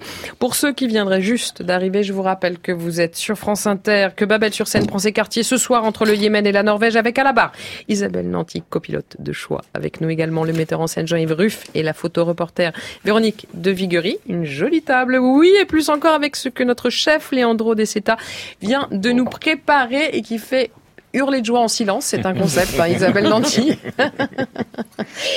Dites-nous, s'il vous plaît, Leandro de Ceta. Un saumon bio euh, préparé en gravlax, Mhm. donc c'est mariné avec de sucre de lanette euh, et de sel. Allez-y, hein, je vous en prie, je ne le dirai jamais assez. Ta mère, elle Ici, le on fait super même bien, C'est vrai. Alors là, on met la barre très haute. attention, attention, attention. Et vous, vous le faites? Non. Vous cuisinez, Isabelle? Euh, oui, un peu, mais je, je m'attaque pas aux choses mythiques. Ah, donc il y, a- il y a des intouchables et là, en l'occurrence, Ouais. l'endroit est touché. Donc c'est un saumon gravlax, pardon. C'est un saumon avez- gravlax euh, qui s'accompagne avec une petite salade de, de champignons. Euh, il y a des l'oxalis, euh, il y a encore de l'aneth, on peut trouver euh, des cerfeuilles. Mhm. Et aussi en sauce gravlax à base de, euh, des anettes en mayonnaise et la moutarde Aïe, aïe, aïe, suédoise. notre, notre juge en gravlax a Attention, chaussé la ses lunettes La- pour regarder de près ce qu'il y a dans son assiette. Franchement, euh, je suis très bon public et je suis très bon public de la bouche aussi. C'est très bon. Hein. Ah, Ah ouais. nous avons un très bon à ma gauche. Ouais. C'est- un bleu, je crois. Je crois que c'est un bleu. Ouais. Véronique de Viguerie. Ah, Isabelle. Aïe, aïe, aïe. Hmm. Ah, merci Isabelle Nanty. Vous venez, Trop bon. Leandro Deceta, d'élaborer la nouvelle carte du Flora Danica? Pardon pour la naïveté totale hein, de la question, mais pour faire une carte, on fait comment en fait? On, on pense à quoi? En fait, on, on, on base euh, les idées sur les produits de saison. Donc, on vient de lancer une carte euh, hier et euh, c'était pensé sur les produits frais de l'été. Donc on utilise des légumes d'été, des poissons euh, d'été, aussi les Mais il faut de- essayer de, je sais pas, faire plaisir au plus grand nombre et se faire plaisir à soi sur quelques, sur quelques plats. Il faut. Je pense que d'abord il, faut se faire plaisir à, à soi-même. Mhm. euh, parce que euh, c'est là qu'on peut trouver des bonheurs au moment de, de faire la cuisine et en plus on peut maîtriser encore mieux et après il faut s'adapter aussi à la Isabelle- clientèle. Ce que disait Isabelle Nanty tout à l'heure, on n'est jamais aussi bon que quand on a du plaisir. Donc ça, vous êtes euh, Exactement. d'accord Ah avec ouais, ça, ça, ouais. On peut faire, on peut avoir une me- meilleure réussite, je pense. Donc vous partez de vos envies à vous. En revanche, euh, vous, euh, Nicolas Goradeski, vous n'avez pas de carte. Pas du tout. Du et c'est un choix. Il n'y a pas de carte. C'est comme on carte. arrive, il y a voilà. On arrive et on Saut se laisse guider. Vous nous donnez euh, vos envies Ah oui et on vous fait euh, un cocktail euh, suivant notre inspiration et ce que vous aimez. Mais je veux dire nos envies de de, de Ça- saveurs ou notre Ça peut humeur du partir moment. sur des ou- saveurs Ouais. acidulées, frais, amers. Ça peut aussi partir d'un cocktail classique qu'on va revisiter. Donc ça veut dire beaucoup plus de créativité. Ça veut dire aussi plus, plus- de ratés peut-être parce que vous n'avez pas le temps d'essayer? Alors c'est plus de créativité au quotidien. Plus de risques. Et tout cas. plus de risques. Il Ouais. peut y avoir des ratés. Ça fait partie du jeu et on recommence. Pour vous, Jean-Yves Ruff, à la carte de Babel ce soir, faudrait surtout rajouter du nietous. Alors, j'ai rien contre, mais c'est quoi en fait? Yetoust, on dit aussi. euh, Tu dis super bien. euh, brown cheese, on dit aussi. euh, Ah ouais oui, en anglais. Qu'est-ce que c'est que ça? Alors, c'est une espèce de fromage de, De chèvre. de chèvre, Puisque un peu caramélisé, Mhm. des brins, euh, un poil sucré qui pique au palais. Mhm. Et euh, c'est un grand souvenir d'enfance que mon grand-père est norvégien Ouais. et qu'il se faisait envoyer du Yetoust. Et euh, ben on mangeait ça et moi j'en raffolais. Quoi. Donc, il vous a transmis la Norvège via le Yetoust. À votre tour, est-ce que vous la transmettez par là à, à vos enfants ça Oui, il y a certains qui aiment pas trop parce que Ouais. c'est vraiment un goût de fromage dont on n'a pas l'habitude. Mhm. Et euh, puis quand j'étais tout petit, j'en avais pas dit tout parce que mon grand-père était mort. Mais maintenant, je retourne en Norvège. euh, Pour vous euh, rentrer avec des valises pleines travaille de, de Yetoust. Ruff Oui, bien de sûr, temps on va en parler. Évidemment qu'on va en parler. Si vous votez pour le Nietoust, allez taper Babel sur scène, tout attaché sur mon compte Instagram. Promis, je l'intègre en menu. La carte de Babel, sa feuille de route, son plan de vol se fait toujours avec vous. Très bon, hein Super bon. Véronique de Viguerie, je disais en début d'émission que c'était un peu votre saison. En septembre, vous avez reçu le Visa d'Or Paris Match News et celui du CICR, la Croix-Rouge internationale, au festival Visa pour l'image, pour votre travail sur le Yémen. Qu'est-ce que ce prix représente pour vous? Ben déjà, c'est l'entrée euh, dans la cour des grands quand même. Euh, ça faisait très longtemps qu'il n'y avait pas eu de femme qui avait gagné ce prix. La première fois en 20 ans. Hein Ouais. Je crois que c'est la première fois que c'est une maman qui gagne ce prix aussi. Ça, c'est important pour vous parce que vous le dites souvent. Vous dites, euh, vous vous présentez en disant je suis, euh, je suis blonde, je suis mère de famille et je suis pas totalement stupide. Quoi. Mais c'est pour couper court à toutes les questions qu'on nous pose toujours. Ah, mais comment vous faites pour partir dans ces pays blondes comme ça? Et en fait, je vois pas le rapport de, ma couleur de cheveux avec le fait de partir dans ces pays, quoi. En revanche, est-ce que le fait d'être femme change le rapport au sujet du reportage comme au sujet que vous photographiez, aux êtres humains que vous croisiez? Ben oui, déjà on a une vision euh, qui est sienne, donc euh, oui, je pense qu'on a on a on n'a pas les mêmes euh, la même approche des, des des gens.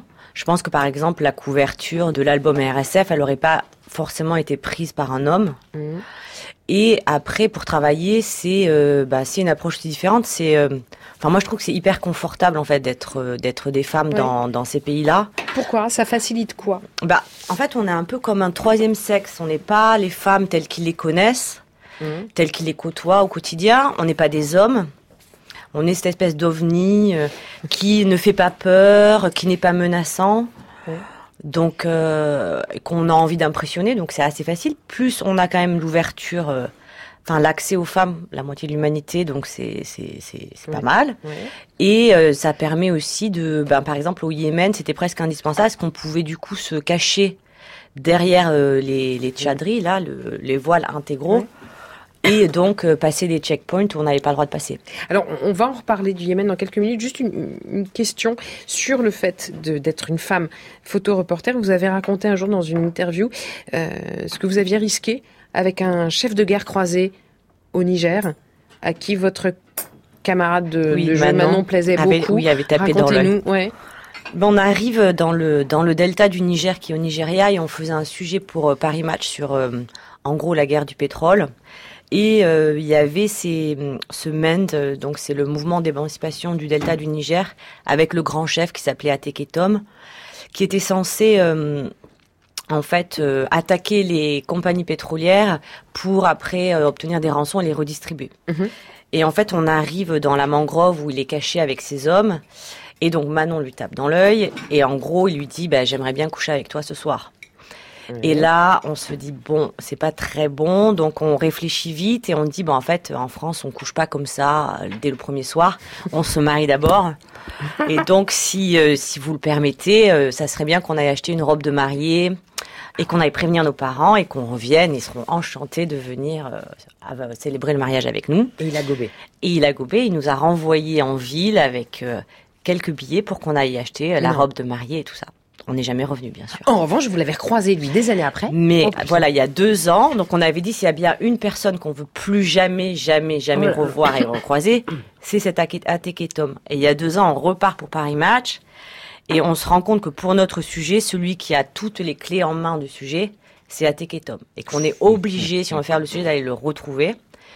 Depuis, il est passé de chef des rebelles à, euh, je passe un, po- un poste de gouverneur très officiel. Il est multimillionnaire, c'est ça, Multimillionnaire, donc on va dans son palais euh, euh, hyper hyper beau et tout. Il nous reçoit. Bon, il y a un petit moment de tension, genre on sait, tout le monde sait exactement ce qui s'est Ah passé, ouais. mais on n'en parle pas. Il a ses gardes du corps qui sont là.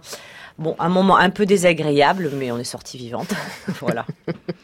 Vous lui avez remboursé les sous ou pas? Non, non, absolument pas. Le Yémen, qui vous a valu ce double visa d'or à, Perpignan cette année, Véronique de Vigory. En fait, vous l'avez eu aussi parce que, pas que, hein, mais aussi parce que vous avez réussi à aller là où les journalistes ne vont plus pour que l'on voit ce pays où les regards ne se portent plus. Yémen, la guerre qu'on nous cache, c'est le titre de votre travail. Qu'est-ce que vous avez vu Quelles sont les images qui vous accompagnent encore aujourd'hui, là, même dans ce studio? Bah, en fait, le, Yémen, oui, enfin le nord du Yémen est, euh, est interdit aux journalistes, notamment par la coalition, enfin l'Arabie Saoudite, en gros, qui veut pas que des journalistes foutent leur nez dans ce qui se passe là-bas. Et donc, on a vu bah, une population qui est complètement euh, piégée, assiégée, bombardée par les airs, qui peut s'échapper de nulle part. Et euh, qui en plus subit euh, le régime autoritaire des outils qui ne supportent aucune opposition, qui enferme les gens pour un oui ou pour un non et qui se sentent complètement oubliés par la communauté internationale. Donc, euh, au Yémen, euh, on meurt de tout. Enfin, il y a un enfant euh, toutes les 10 minutes qui meurt d'une maladie dont en gros, une diarrhée mal soignée. Comment est-ce que vous, vous avez fait pour y aller? Puisqu'on ne peut pas y aller en théorie. Alors nous, on a, ça nous a pris un an avant d'avoir toutes les autorisations. Et ensuite, on a été euh, passé illégalement euh, du sud du Yémen au nord, Oui. en étant caché dans une voiture pendant euh, 12 heures. On a dû passer 60 checkpoints à peu près. Et comme on était caché sous nos burkas, on ne posait pas de questions et c'est passé comme ça. Vos conditions de travail sur place, j'imagine, étaient assez dantesques. Euh, En fait, euh, de la part de la population, j'étais plutôt euh, hyper content que enfin des étrangers viennent et puissent rapporter leur situation. C'est plutôt du côté des outils que ça a été un problème en fait. C'est que eux, ils pensaient que eux, donc, ils sont en charge du Nord Yémen. Ils, enfin, ils voulaient absolument qu'on fasse un espèce de publi reportage. Sur les outils. Et nous ça faisait un an qu'on avait travaillé là-dessus. Et on s'est dit c'est pas possible que qu'on ramène quelque chose qui soit pas bon. Il faut qu'on fasse notre vrai boulot de journaliste. Et donc on a dû s'échapper de leur euh, de leur giron. Et à partir de là ça a commencé un peu à partir en en sucette quoi. Ils nous ont accusés d'être des des des espionnes américaines. Ils nous ont pourchassés. Ils ont bref ils nous ont vraiment euh, Vous mis avez des bâtons dans les roues. eu peur? Deux fois, on a eu très peur. Ouais, on était vraiment à deux doigts de se faire mettre, euh, de se faire mettre en tôle euh, par les outils. Et euh, ben là, dans ces cas-là, évidemment, on pense à ses enfants. On se dit que vraiment, on allait se foutre dans la gueule du loup exprès. Et puis, en fait, euh, bon, une fois que c'est passé, ça va. Et c'est à- passé comment? Ben, on a été aidé par euh, par une jeune fille qui s'appelle euh, Amatoula, qui avait 17 ans et qui était la présidente du gouvernement des enfants dans le nord du Yémen. Et qui nous a pris sous son aile avec ses ministres enfants, qui étaient des, des gamins, hein, mais qui étaient ça, lourdement armés, Ouais. et qui ont décidé que euh, on devait rentrer en France avec euh, un reportage euh, euh, complet sur ce qui se passait au Yémen. Et donc, ils ont bravé la colère des outils. Il y en a plein qui sont qui ont passé euh, 24 heures en prison à cause de nous. Ils ont été libérés et tout ça, mais bon, enfin voilà, tout le monde a eu très peur et tout le monde s'est serré les coudes. Ils nous ont voilà, ils nous ont permis de revenir avec ce reportage. Alors nous, c'est vous deux, vous et Manon Kérouille. Vous, vous photographiez, Manon Kérouille écrit. À deux, vous êtes du genre un prêt à tout, on le comprend. Là, vous le racontez aux caméras de 28 minutes sur Arte en octobre 2015. Syrie euh, 2008, on devait faire un reportage sur la prostitution des réfugiés euh, irakiennes euh, dans la région de Damas. Et on s'est dit que la meilleure façon euh, d'infiltrer les réseaux, c'était de se faire passer euh, nous-mêmes pour des prostituées. Donc euh, pas, irakiennes, mais slaves. Et donc on a échoué, euh, comme des voitures volées dans un bordel à Damas, où on a pu observer de près effectivement ce phénomène de très jeunes filles qui étaient euh, vendues pour une heure ou pour la soirée à des très vieux monsieur. Euh, nous, on a eu quelques propositions qu'on a gentiment déclinées. Faut le faire hein, quand même. C'est un binôme extrêmement solide que vous formez toutes les deux. Sur quoi est-ce qu'il est fondé Votre socle commun, c'est quoi? Ben déjà, ça fait, enfin, on est amis euh, avant de travailler ensemble. On s'est rencontrés en Afghanistan il y a maintenant euh, 14 ans ou 15 ans. Et euh, ouais, bon, on est on est on est super potes, donc on partage tout. On s'engueule très souvent. Ouais. On se rabiboche très vite. Qui s'aime bien s'engueule bien. Voilà. Ouais. Mais euh, mais c'est une affaire qui roule entre nous. Vous êtes complémentaires? Oui. Manon dit souvent, euh, on part grâce à moi, on rentre grâce à elle. C'est vrai Ouais. Ah, c'est joli. Ça, c'est joli. L'Afghanistan, là où vous vous êtes rencontrés, c'est un, un pays qui compte dans votre histoire. C'est là que vous êtes né comme reporter, vraiment? C'est oui, c'est l'Afghanistan qui m'a faite. En fait, je suis partie, euh, bah, je sais plus, mais euh, assez jeune, je vais avoir 22 ou 23 ans, et je suis partie euh, en freelance, euh, me lançant dans la grande aventure trois mois. Et finalement, je suis restée trois ans. Et c'est là où j'ai fait tous mes débuts. C'est voilà, c'est là où j'ai rencontré Manon. Mais rien que ça, c'est dingue, parce que partir trois mois en freelance à 23 ans, pour être photographe sans être soutenu ni encadré par aucune rédaction, faut avoir quoi? Faut avoir une dose d'inconscience, faut avoir une, une rage à l'intérieur. On parlait de la rage tout à l'heure. Est-ce qu'il faut une rage? Est-ce qu'il faut, il faut quoi? Ben, il faut peut-être être un peu inconscient. Il faut avoir la rage clairement, mais après, euh, je, je vous cache pas que dans l'avion pour partir, je pleurais toutes les larmes de mon corps, en me disant mais mais quelle connerie, est-ce que tu aurais pas pu juste rester tranquille chez tes parents? Là, t'aurais, tu serais tellement bien. Puis bon, voilà, on se on se met des challenges, euh, on les franchit et puis on grandit. Depuis, vous ne cessez de parcourir le monde. Votre travail est salué, primé partout, à Bayeux, à Perpignan, j'en passe. La chaîne américaine HBO vous a consacré un documentaire Witness. Les caméras vous ont suivi au Soudan en 2011-2012. These people deserve to illustrate their fight. I came to South Sudan to cover the fight against honey. What I find interesting is from people who say stop.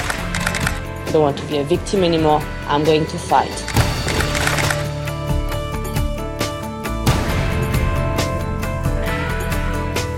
Ceux qui vous intéressent, Véronique de Viguerie, ce sont ceux qui disent non, dites-vous dans cet extrait, ceux qui refusent la fatalité, ceux qui résistent. C'est pour ça que vous êtes photographe aujourd'hui, pour relayer leur combat et pour leur donner, leur redonner une forme de dignité? Oui, il y a ça. Notamment là dernièrement, ce qui m'énerve le plus, et je veux vraiment casser ce cliché de de la femme victime soumise, notamment la femme orientale qu'on représente toujours comme ça. Et oui, ça m'intéresse ces gens qui refusent leur leur destin, qui a priori euh, euh, doit être le leur et qui prennent les armes. Mais, en fait, maintenant, j'ai un peu changé. C'est plus que euh, je trouve que ce qui est plus intéressant, c'est d'humaniser les chiffres, les statistiques, les guerres. Il y a une intensité d'écoute à cette table qui est assez rare, euh, même si dans Babel en général les, les convives sont souvent assez urbains et curieux pour s'écouter les uns les autres. Mais là, je sens une euh, que vous êtes capté, captif. Euh, Isabelle Nantier, Jean-Yves Rue, vous, vous vous dites J'ai pourri l'ambiance. Ah non non non, vous rigolez ou quoi? Vous rigolez. Vous vous dites quoi quand vous entendez Véronique de Viguerie parler de son travail, de son quotidien, de ses engagements? Ben, c'est un peu la même question que vous lui avez posée, c'est d'où ça vient? Qu'est-ce qui nous amène à partir Euh, Moi, j'ai un, un- des sœurs qui, ont- qui sont parties au sein- en Afghanistan aussi, qui sont maintenant euh, musulmanes, et il y en a une qui est mariée avec un Afghan. Ah oui? Elles sont parties non, au Pakistan pour apporter les médicaments. Ah, comme humanitaire alors. Voilà. Ouais. Il y a une, une qui est médecin. Non, elles sont aux Émirats Arabes Unis maintenant. Isabelle Nanty, quand vous entendez Véronique de Viguerie, vous vous dites quoi? Bah, je la ferme. non, mais qu'est-ce que qu'est-ce qu'on fait, nous? On fait rien. Ça, c'est pas vrai. Mais vous non, pouvez pas dire ça. Vous pouvez pas dire ça, Isabelle Nanty. Franchement, je, vous pouvez pas dire bas. ça. Ah oui, ça, chapeau, ça, on peut le dire, oui, clairement. Ouais. Et heureusement que des femmes comme Véronique de Viguerie Ah ouais, ouais, puis sont là pour nous les garder grands ouverts les yeux, ça c'est sûr. Ouais, franchement, bravo. Merci. Bon, bah, comme on n'a plus rien à ajouter. Bon, on arrête, hein. Bah, ah non, non, non, surtout pas, surtout pas. Déjà parce que Véronique de Viguerie, elle reste encore une demi-heure avec nous et que moi j'ai beaucoup de choses à vous dire aussi, Jean-Yves Ruff. Donc on va simplement se laisser imprégner de tout ce qu'on vient d'entendre. On va l'écouter. Elle, Aloïse Sauvage, elle a 26 ans, elle est comédienne, danseuse, artiste de cirque, chanteuse, rappeuse. Jimmy, c'est son tout premier EP et ce titre, présentement, en est le premier extrait. Attention, découverte.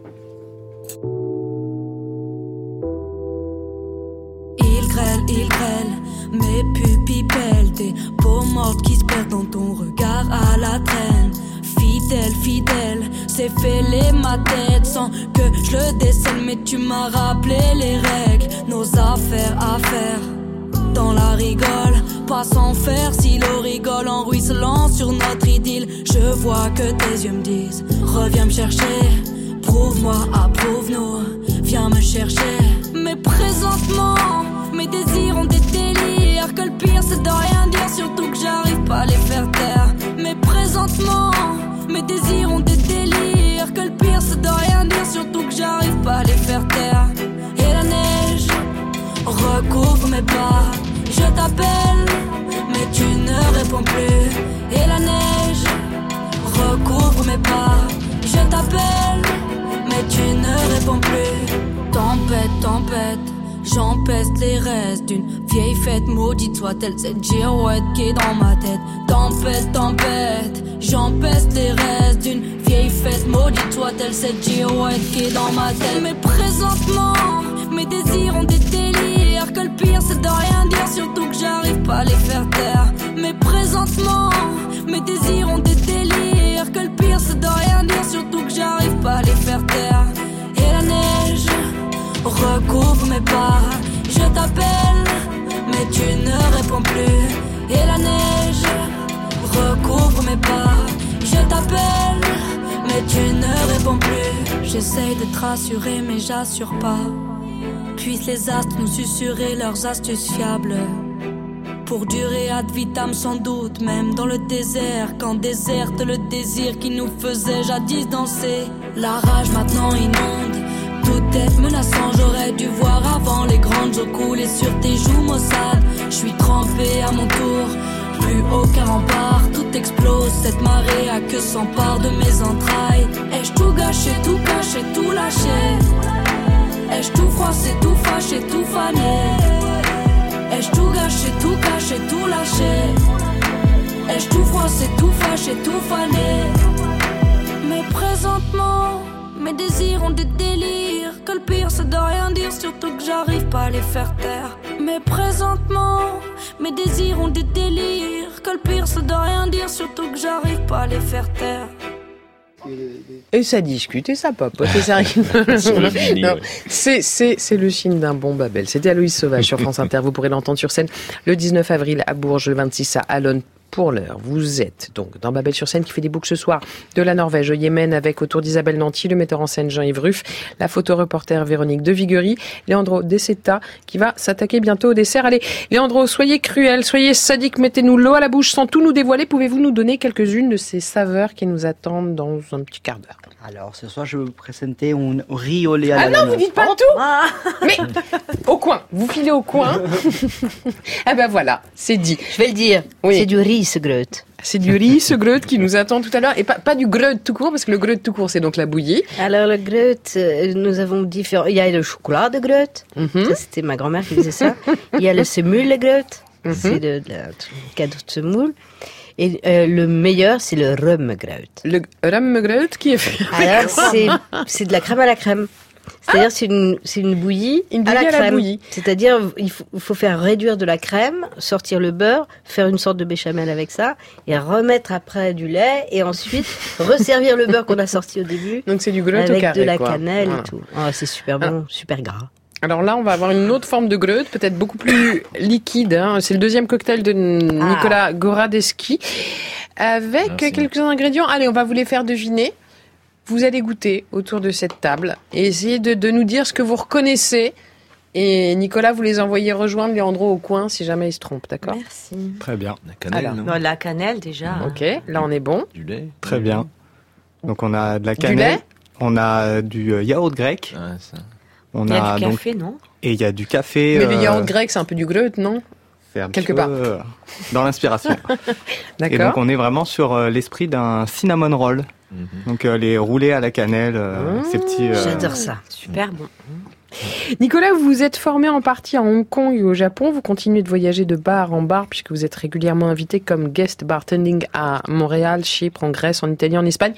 Alors dites-nous, un samedi soir idéal Bah oui, ça tombe sur vous cette question, elle est rituelle ici dans Babel. Un samedi soir idéal, on va où? On va On fait quoi? à Tokyo Ouais.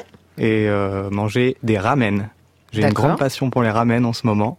Et, j'ai prévu d'aller à Tokyo euh, mes prochaines vacances. Donc ça serait mon samedi soir idéal. Ramen, bar à cocktail. Donc les nouilles japonaises, très bien, ça c'est pour l'assiette. Et on boit quoi? Et on boit Cocktail au saké, ça marche bien ça. cocktail au saké Ouais. ou au whisky japonais également. Ah oui, Ils ont du exact. très, très bon whisky. Exact, c'est vrai, c'est vrai. Je pense qu'il va y avoir battle sur les samedis soirs avec celui imaginé par Isabelle Nanty, mais non, je ne vous en dirai pas plus. Il va falloir nous écouter jusqu'au bout, nous rejoindre aussi sur les réseaux sociaux. Babel sur scène, tout attaché. C'est votre billet. Année simple pour Oslo. Julia Foyce. Babel sur scène. Sur France Inter. Alors c'est drôle parce que si on déroule le fil de vos vies à tous les deux, Isabelle Nanty et Jean-Yves Ruff, on retrouve bien vite la Norvège évidemment, mais pas que. Il y a aussi dans les deux cas une jolie histoire d'amour. C'était vos parents, Isabelle Nanty, on en parlait en première heure, mais pour vous, Jean-Yves Ruff, ce sont vos grands-parents. Racontez-nous cette histoire d'amour entre votre grand-père norvégien et comment tout, tout, tout, tout, tout, tout à coup vous arrivez en France. Ah oui, oui, oui. Vous naissez. Vous- Bah, ça remonte, oui, oui. Euh, mon mon, mon grand-père norvégien, euh, il était orphelin de père très tôt. Euh, ils étaient à Madagascar, pasteur, missionnaire. Et euh, il a chopé la tuberculose. Mon grand-père, il est mort assez vite. Donc euh, la veuve est rentrée en Norvège. Mhm. Mais comme euh, il a passé sous une calèche et qu'il n'est pas mort, elle s'est dit Dieu veille sur lui, donc je vais pouvoir retourner à Madagascar, je vais laisser mon fils à l'orphelinat. Voilà. et il l'a revu à 18 ans. Non. Mais il l'a jamais voulu. Pour lui, c'était voilà. Et, euh, et, et lui, il a voulu suivre les traces de son père. Ouais. Donc, il est devenu pasteur et aller à Madagascar. Il a interrogé les gens pour savoir. euh, là, toute sa vie, il, a- il est comme s'il avait vécu avec son père. D'ailleurs, il en parlait à la fin de sa vie comme si c'était lui. Il s'était confondu avec lui. Et euh, pour être pasteur, il faut apprendre à Madagascar, il faut apprendre le français. Ouais. On l'a envoyé dans une ferme euh, en Haute-Saône.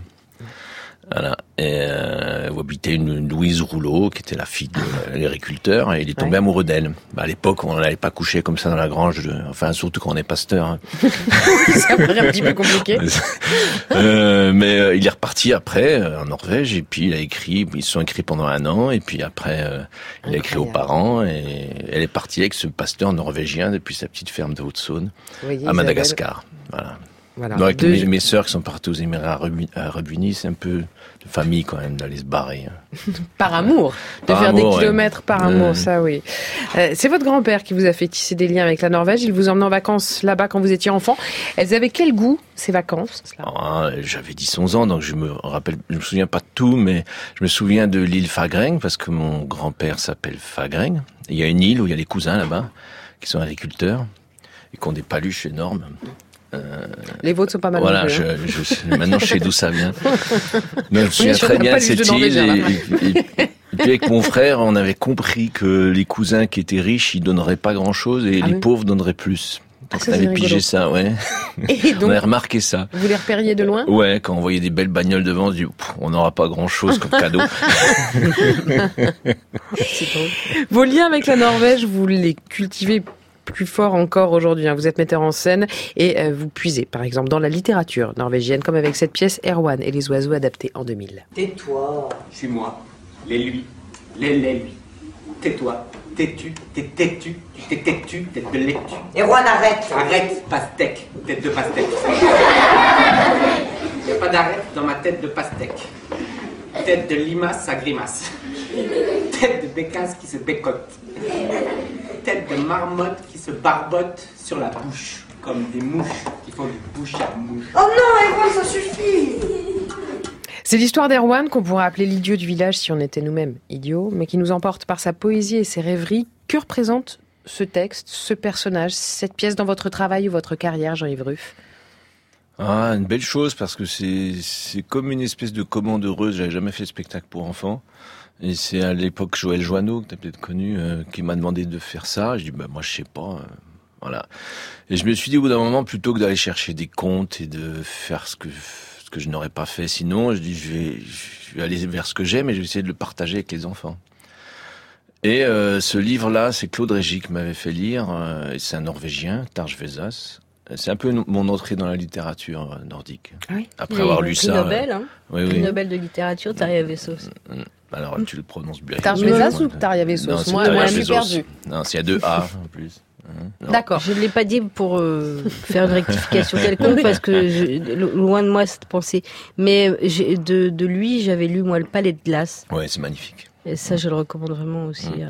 Qu'est-ce qu'il y a dans la littérature norvégienne ou dans le répertoire hein, norvégien, euh, puisqu'on parlait d'Ibsen tout à l'heure, qu'on trouverait moins ailleurs ou qu'on trouve spécifiquement là-bas C'est un supplément d'âme, c'est un souffle, c'est, c'est quoi? De l'espace, non, de la nature. Mm. La nature et de. Ouais, de la pensée. Je sais pas comment Tu as dire. montré le livre de Dina là, que Mhm. j'ai que j'ai offert Alors, à je, Julien. je, je ne saurais pas prononcer le nom de cet Ah. auteur, donc je vous laisse faire. Herbjörg Vasme. Moi, je dis comme ça, mais je sais pas si tu le dirais comment? Bon, bah, tu dis mieux que moi. laisse Non, tomber, non, non, je pas pas. norvégien, Effectivement, c'est un très non, joli non, mais cadeau parce qu'il a un bon fait. accent en fait, parce qu'il travaille maintenant, le Oui, alors. Jean-Yves. Et je trouve que tu as un bon accent. Mais là, ça, le livre de Dina, c'est mythique. Hein, c'est, c'est- Oui, je oui. recommande à tout le monde de lire ça. Et là aussi, la nature, le- la- les pulsions, le- la terre, le- les odeurs, le. c'est- c'est- Les pulsions, lesquelles? À tout, animal, euh, sexuel, euh, Mm, euh, f- de, folie, de psychique, euh, spirituel. Enfin, chaque chapitre commence par euh, un, un verset, on Mm. dit, de la Bible. Et puis du temps qui passe, je trouve. Il y a du temps qui passe. hein, C'est, c'est comme le cinéma de Mm. Ordet, hein, euh, Mm. euh, Ordet de Dreyer. C'est... Le temps devient presque physique. Oui, c'est ça. C'est la nature, ouais. du vent, de On l'eau. on peut toucher ça. et- C'est un répertoire que vous transmettez à, à votre tour, puisqu'Isabelle Lanty l'évoquait tout à l'heure. Vous enseignez à l'école Westerdal, c'est ça, Mhm. d'Oslo. Euh, vous y rendez tous les ans. C'est ça aussi votre votre connexion à la fois avec la Norvège et avec Isabelle Lanty. Vous vous transmettez tous les deux. Vous Mhm. êtes prof euh, et vous l'avez été aussi dans les endroits où vous avez été élève vous- vous-même. Donc la boucle se boucle. Qu'est-ce que principalement vous voudriez transmettre à vos élèves? On ne sait pas ce qu'on se transmet, mais, euh, mais plus je vieillis, plus je me dis que c'est important hein, de transmettre. Qu'est-ce qu'on laisse, ça, je sais pas, mais parce que des gens m'ont transmis des choses immenses que j'ai envie de rendre le cadeau aussi. Ça doit être ça. Et puis, euh, on parlait du grand-père norvégien. Il m'a transmis énormément sans rien faire, juste en respirant, en regardant. Euh, c'est quelqu'un qui parlait pas beaucoup, mais qui avait beaucoup d'humour et beaucoup de voilà. Il avait un regard sur les gens, sur la vie, qui fait que ça, ça m'a, sans m'en rendre compte, ça m'a impressionné au sens propre du terme. Je me souviens quand il est mort, j'ai compris que ça avait été euh, un guide pour moi. Isabelle, Si je peux pardon, dire, Isabelle Lanty, je pense en que la, la chose la plus étonnante à transmettre, c'est l'écoute. Exactement. C'est ne pas parler, savoir écouter. Voilà. C'est ça, Ouais. ouais. C'est ce que vous faites certainement. Aussi. L'écoute, enfin, le regard. Oui. Façon, nous, le, le but, c'est d'être le plus petit possible et se laisser oublier que les gens continuent leur vie sans qu'elle soit influencée par nous. Donc, ouais. Mhm. Mm. Mais c'est vrai qu'il y a un point commun entre euh, le fait d'enseigner, le fait de mettre en scène, le fait de photographier, c'est que vous allez chercher la lumière chez l'autre et vous Mhm. la révéler et vous la faites euh, sortir de, de lui-même cette lumière-là. C'est Édouard Baird qui était votre élève, Isabelle Lantier, qui dit de vous, on voudrait être aussi grand et beau qu'elle nous voit pour ne pas la décevoir. La clé, c'est la confiance, c'est la bienveillance ben, Moi, je suis jamais déçue par les gens que je regarde. C'est merveilleux de, enfin, Édouard en particulier, hein, qui est vraiment, alors, presque un génie, parce qu'on n'aime pas dire ce mot-là, c'est un peu galvaudé, mais euh, il a un esprit qui va plus vite que, que tout, et que, que, que n'importe qui. Euh, moi, je suis jamais déçue par personne, parce que ce qui me fascine, c'est ce qui me touche aussi dans votre travail, c'est que vous, vous me posez n'importe où, je ne vais jamais m'ennuyer, parce que tous les gens ont une histoire. C'est extraordinaire de. Vous commencez par une petite phrase, n'importe quoi. C'est extraordinaire la vie qu'ont les gens. Tous. Et euh, donc, euh, je sais pas, c'est ça qui m'intéresse moi dans la vie. Elle aussi, elle en a des choses à nous apprendre, la grande, la très grande Myriam Makeba. Figure de la contestation sud-africaine, verbe haut, tête haute, et ce point qui n'a jamais cessé de se lever.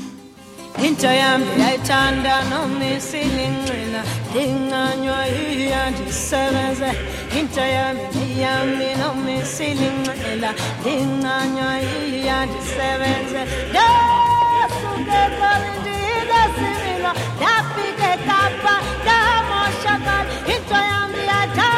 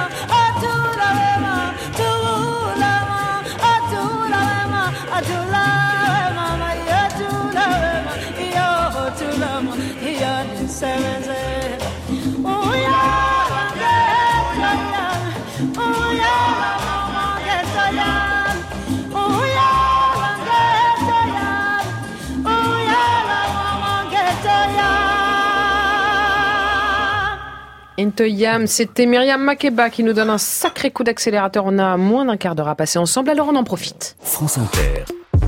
Babel sur scène. Demain, l'Afrique. On retrouve Soro Solo au Cap Vert. Si, si, il s'est échappé le bougre. Qu'est-ce que vous faites là-bas? Dites-nous. Ce que je fais là-bas, je profite du soleil, de Ah. la mer et de la musique dans les, toutes les rues. Parce que en ce moment, au Cap Vert, il y a deux événements majeurs qui font partie, qui sont les plus représentatifs, je vais dire, euh, du pilier du développement du Cap Vert. Il s'agit de l'âme, de l'Atlantic Music Expo, qui est un marché destiné aux professionnels, les tourneurs, les producteurs et les diffuseurs. Et à côté de ce marché, il y a le Creole Jazz Festival. Il faut dire qu'au Cap Vert, la culture en général, la musique en particulier, est au cœur des pionniers du développement. Tout le monde sait que c'est la musique de César Evora qui a permis de découvrir cette île, de présenter cet archipel de 10 îles au monde entier. Et chaque île dispose de ce festival et de, ce- et de son carnaval. Et les deux événements majeurs, ce sont ceux dont je vous ai parlé, l'Atlantic Music Expo et le Creole Jazz Festival. Et oui, La liaison n'est pas très très bonne sur Solo, donc on, on va pas pouvoir rester très longtemps en ligne ensemble. Du coup, je vous pose la même question qu'à nos Babel Trotteurs. Vous- Dites-nous, où, où êtes-vous précisément? Qu'est-ce que vous voyez autour de vous? Plantez le décor, s'il vous plaît. Embarquez-nous avec cette voix si chaude qui plaît tant, Isabelle Nanty. Je suis euh, dans la rue Pédonale et euh, derrière moi, il y a un parc, un parc où il y a le marché des artisans, des commerçants qui viennent euh, ça, se greffer sur l'Atlantic Music Expo qui est ce marché des professionnels de la musique. Et dans la rue Pédonale, au bout, au fond, peut-être que vous entendez la musique en fond sonore, il y a Bess et sa fille qui jouent sur la scène, dite la scène de la rue piétonne, la rue Pédonale. Et à ma droite, un autre grand espace où il y a la grande scène du festival Creole Jazz Festival. Et le tout est enrobé de commerçants, de marchands, d'artisanat, de, de vêtements et de cocktails. Et donc voilà, on baigne dans la musique, on baigne dans, on va dire, dans le sourire, parce qu'ils ont la malabée, la, la, la culture de l'accueil, de l'hospitalité. Merci infiniment Soro Solo. On vous aime. Alors évidemment, vous revenez la semaine prochaine dans Babel. Et maintenant, maintenant, je n'ai qu'un mot à dire. Attention, attention, miam. Le reste, je vous laisse développer Léandro Deseta. On va jouer la surprise, hein, parce que voilà, ça a été spoilé un petit peu tout à l'heure. Dites-nous, Alors, on va passer au dessert, que c'est un riz au lait à la danoise. Donc, euh, c'est un riz qui a été cuit euh, avec de lait, de la crème, de la cannelle et de la vanille. Et, euh, et après, ensuite, on vient à disposer un compoté des euh, griottes Ouais. et des amandes effilées pour finir. Alors, c'est un dessert qui est typiquement danois. Je crois qu'on le, on le mange au ouais, moment des c'est- fêtes? ouais, c'est typiquement danois, euh, surtout en la période de fête de fin d'année. Voilà. Vous l'avez goûté, Isabelle? Alors, il y a une version de ça Ah. que faisait ma mère qui était de la pisque crème. Alors, c'est de la crème fouettée euh, assez épaisse et des érelles. Euh, non. Des. hum, Comment ils appellent ça Des.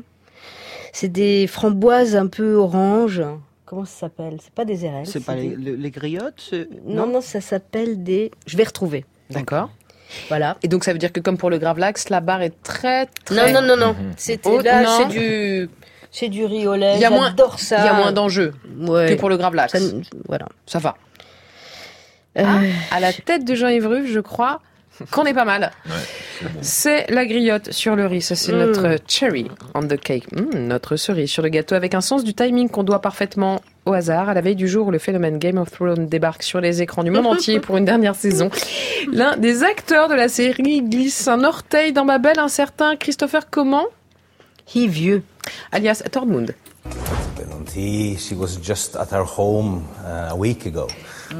Elle était encore à la maison il y a quelques semaines. Ma mère m'a dit, tu dois dire que c'est ta cousine.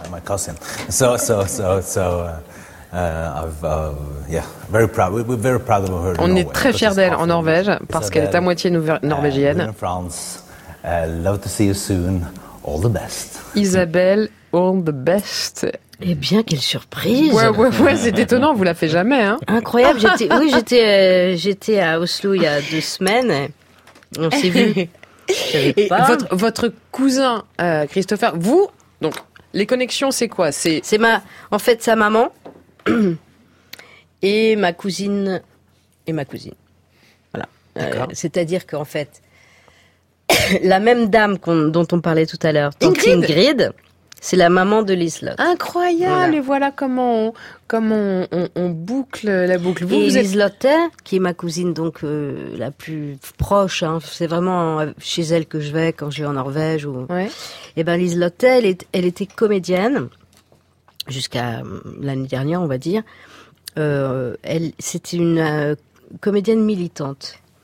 Elle a fait le tour pendant 40 ans avec un régisseur et tout, le tour de la Norvège, avec des spectacles qu'elle écrivait sur des thèmes euh, qui maintenant sont, sont on- paraissent assez euh, banals, mais à l'époque c'était le harcèlement, c'était euh, l'automédication, l'alcoolisme. Euh, son plus gros succès c'est la ménopause. Elle a fait un triomphe avec un spectacle sur la ménopause. C'est une femme extraordinaire. Et son mari, le papa de Christopher, il était au théâtre national. Donc c'est deux vies. euh, Donc ça veut dire que c'était ce germe-là était quand même dans, dans la famille. Ben, euh, ah, peut-être, oui. un- enfin, en tout cas, moi, j'étais fascinée par ma cousine quand j'étais. Et fascinée par Ingrid, la tante rouge à lèvres. Oui, Aussi. absolument. C'est des femmes euh, vraiment euh, particulières, étonnantes, euh, qui ont de la force. Mais un jour, j'ai demandé à ma tante quel avait été son secret pour élever cinq filles seules. Et qu'elles aient toutes réussi. Et au moment où elle allait me répondre, ma, cousine Liselotte l'a coupée, elle a dit Valium.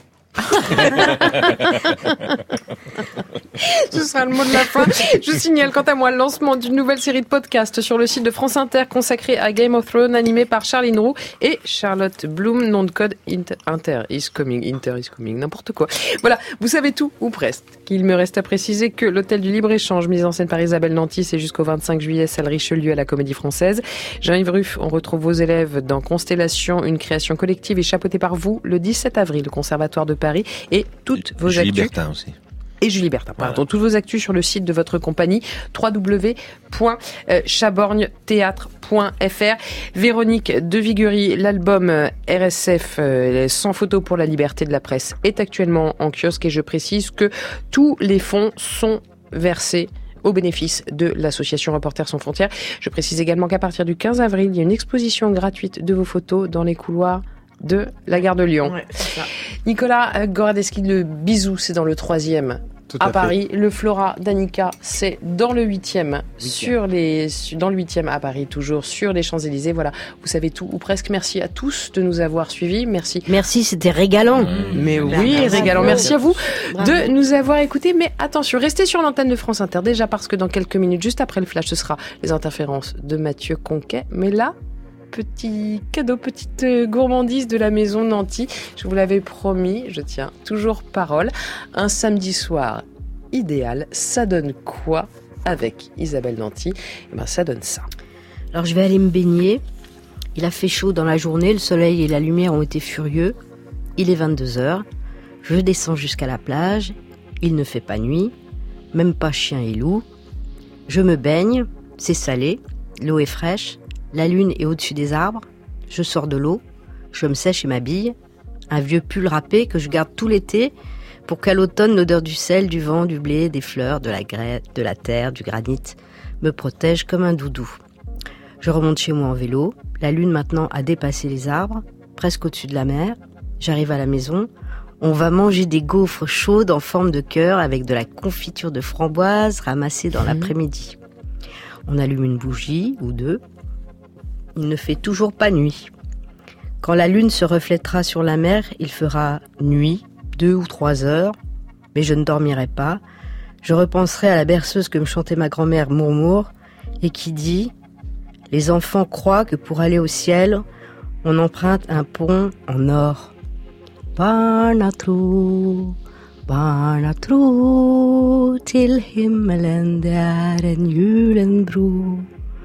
Barnatro, barnatro, till himmelen det är en julenbro. Merci infiniment. Isabelle Nanty vous souhaite à vous tous de très très jolis samedis soirs. Merci.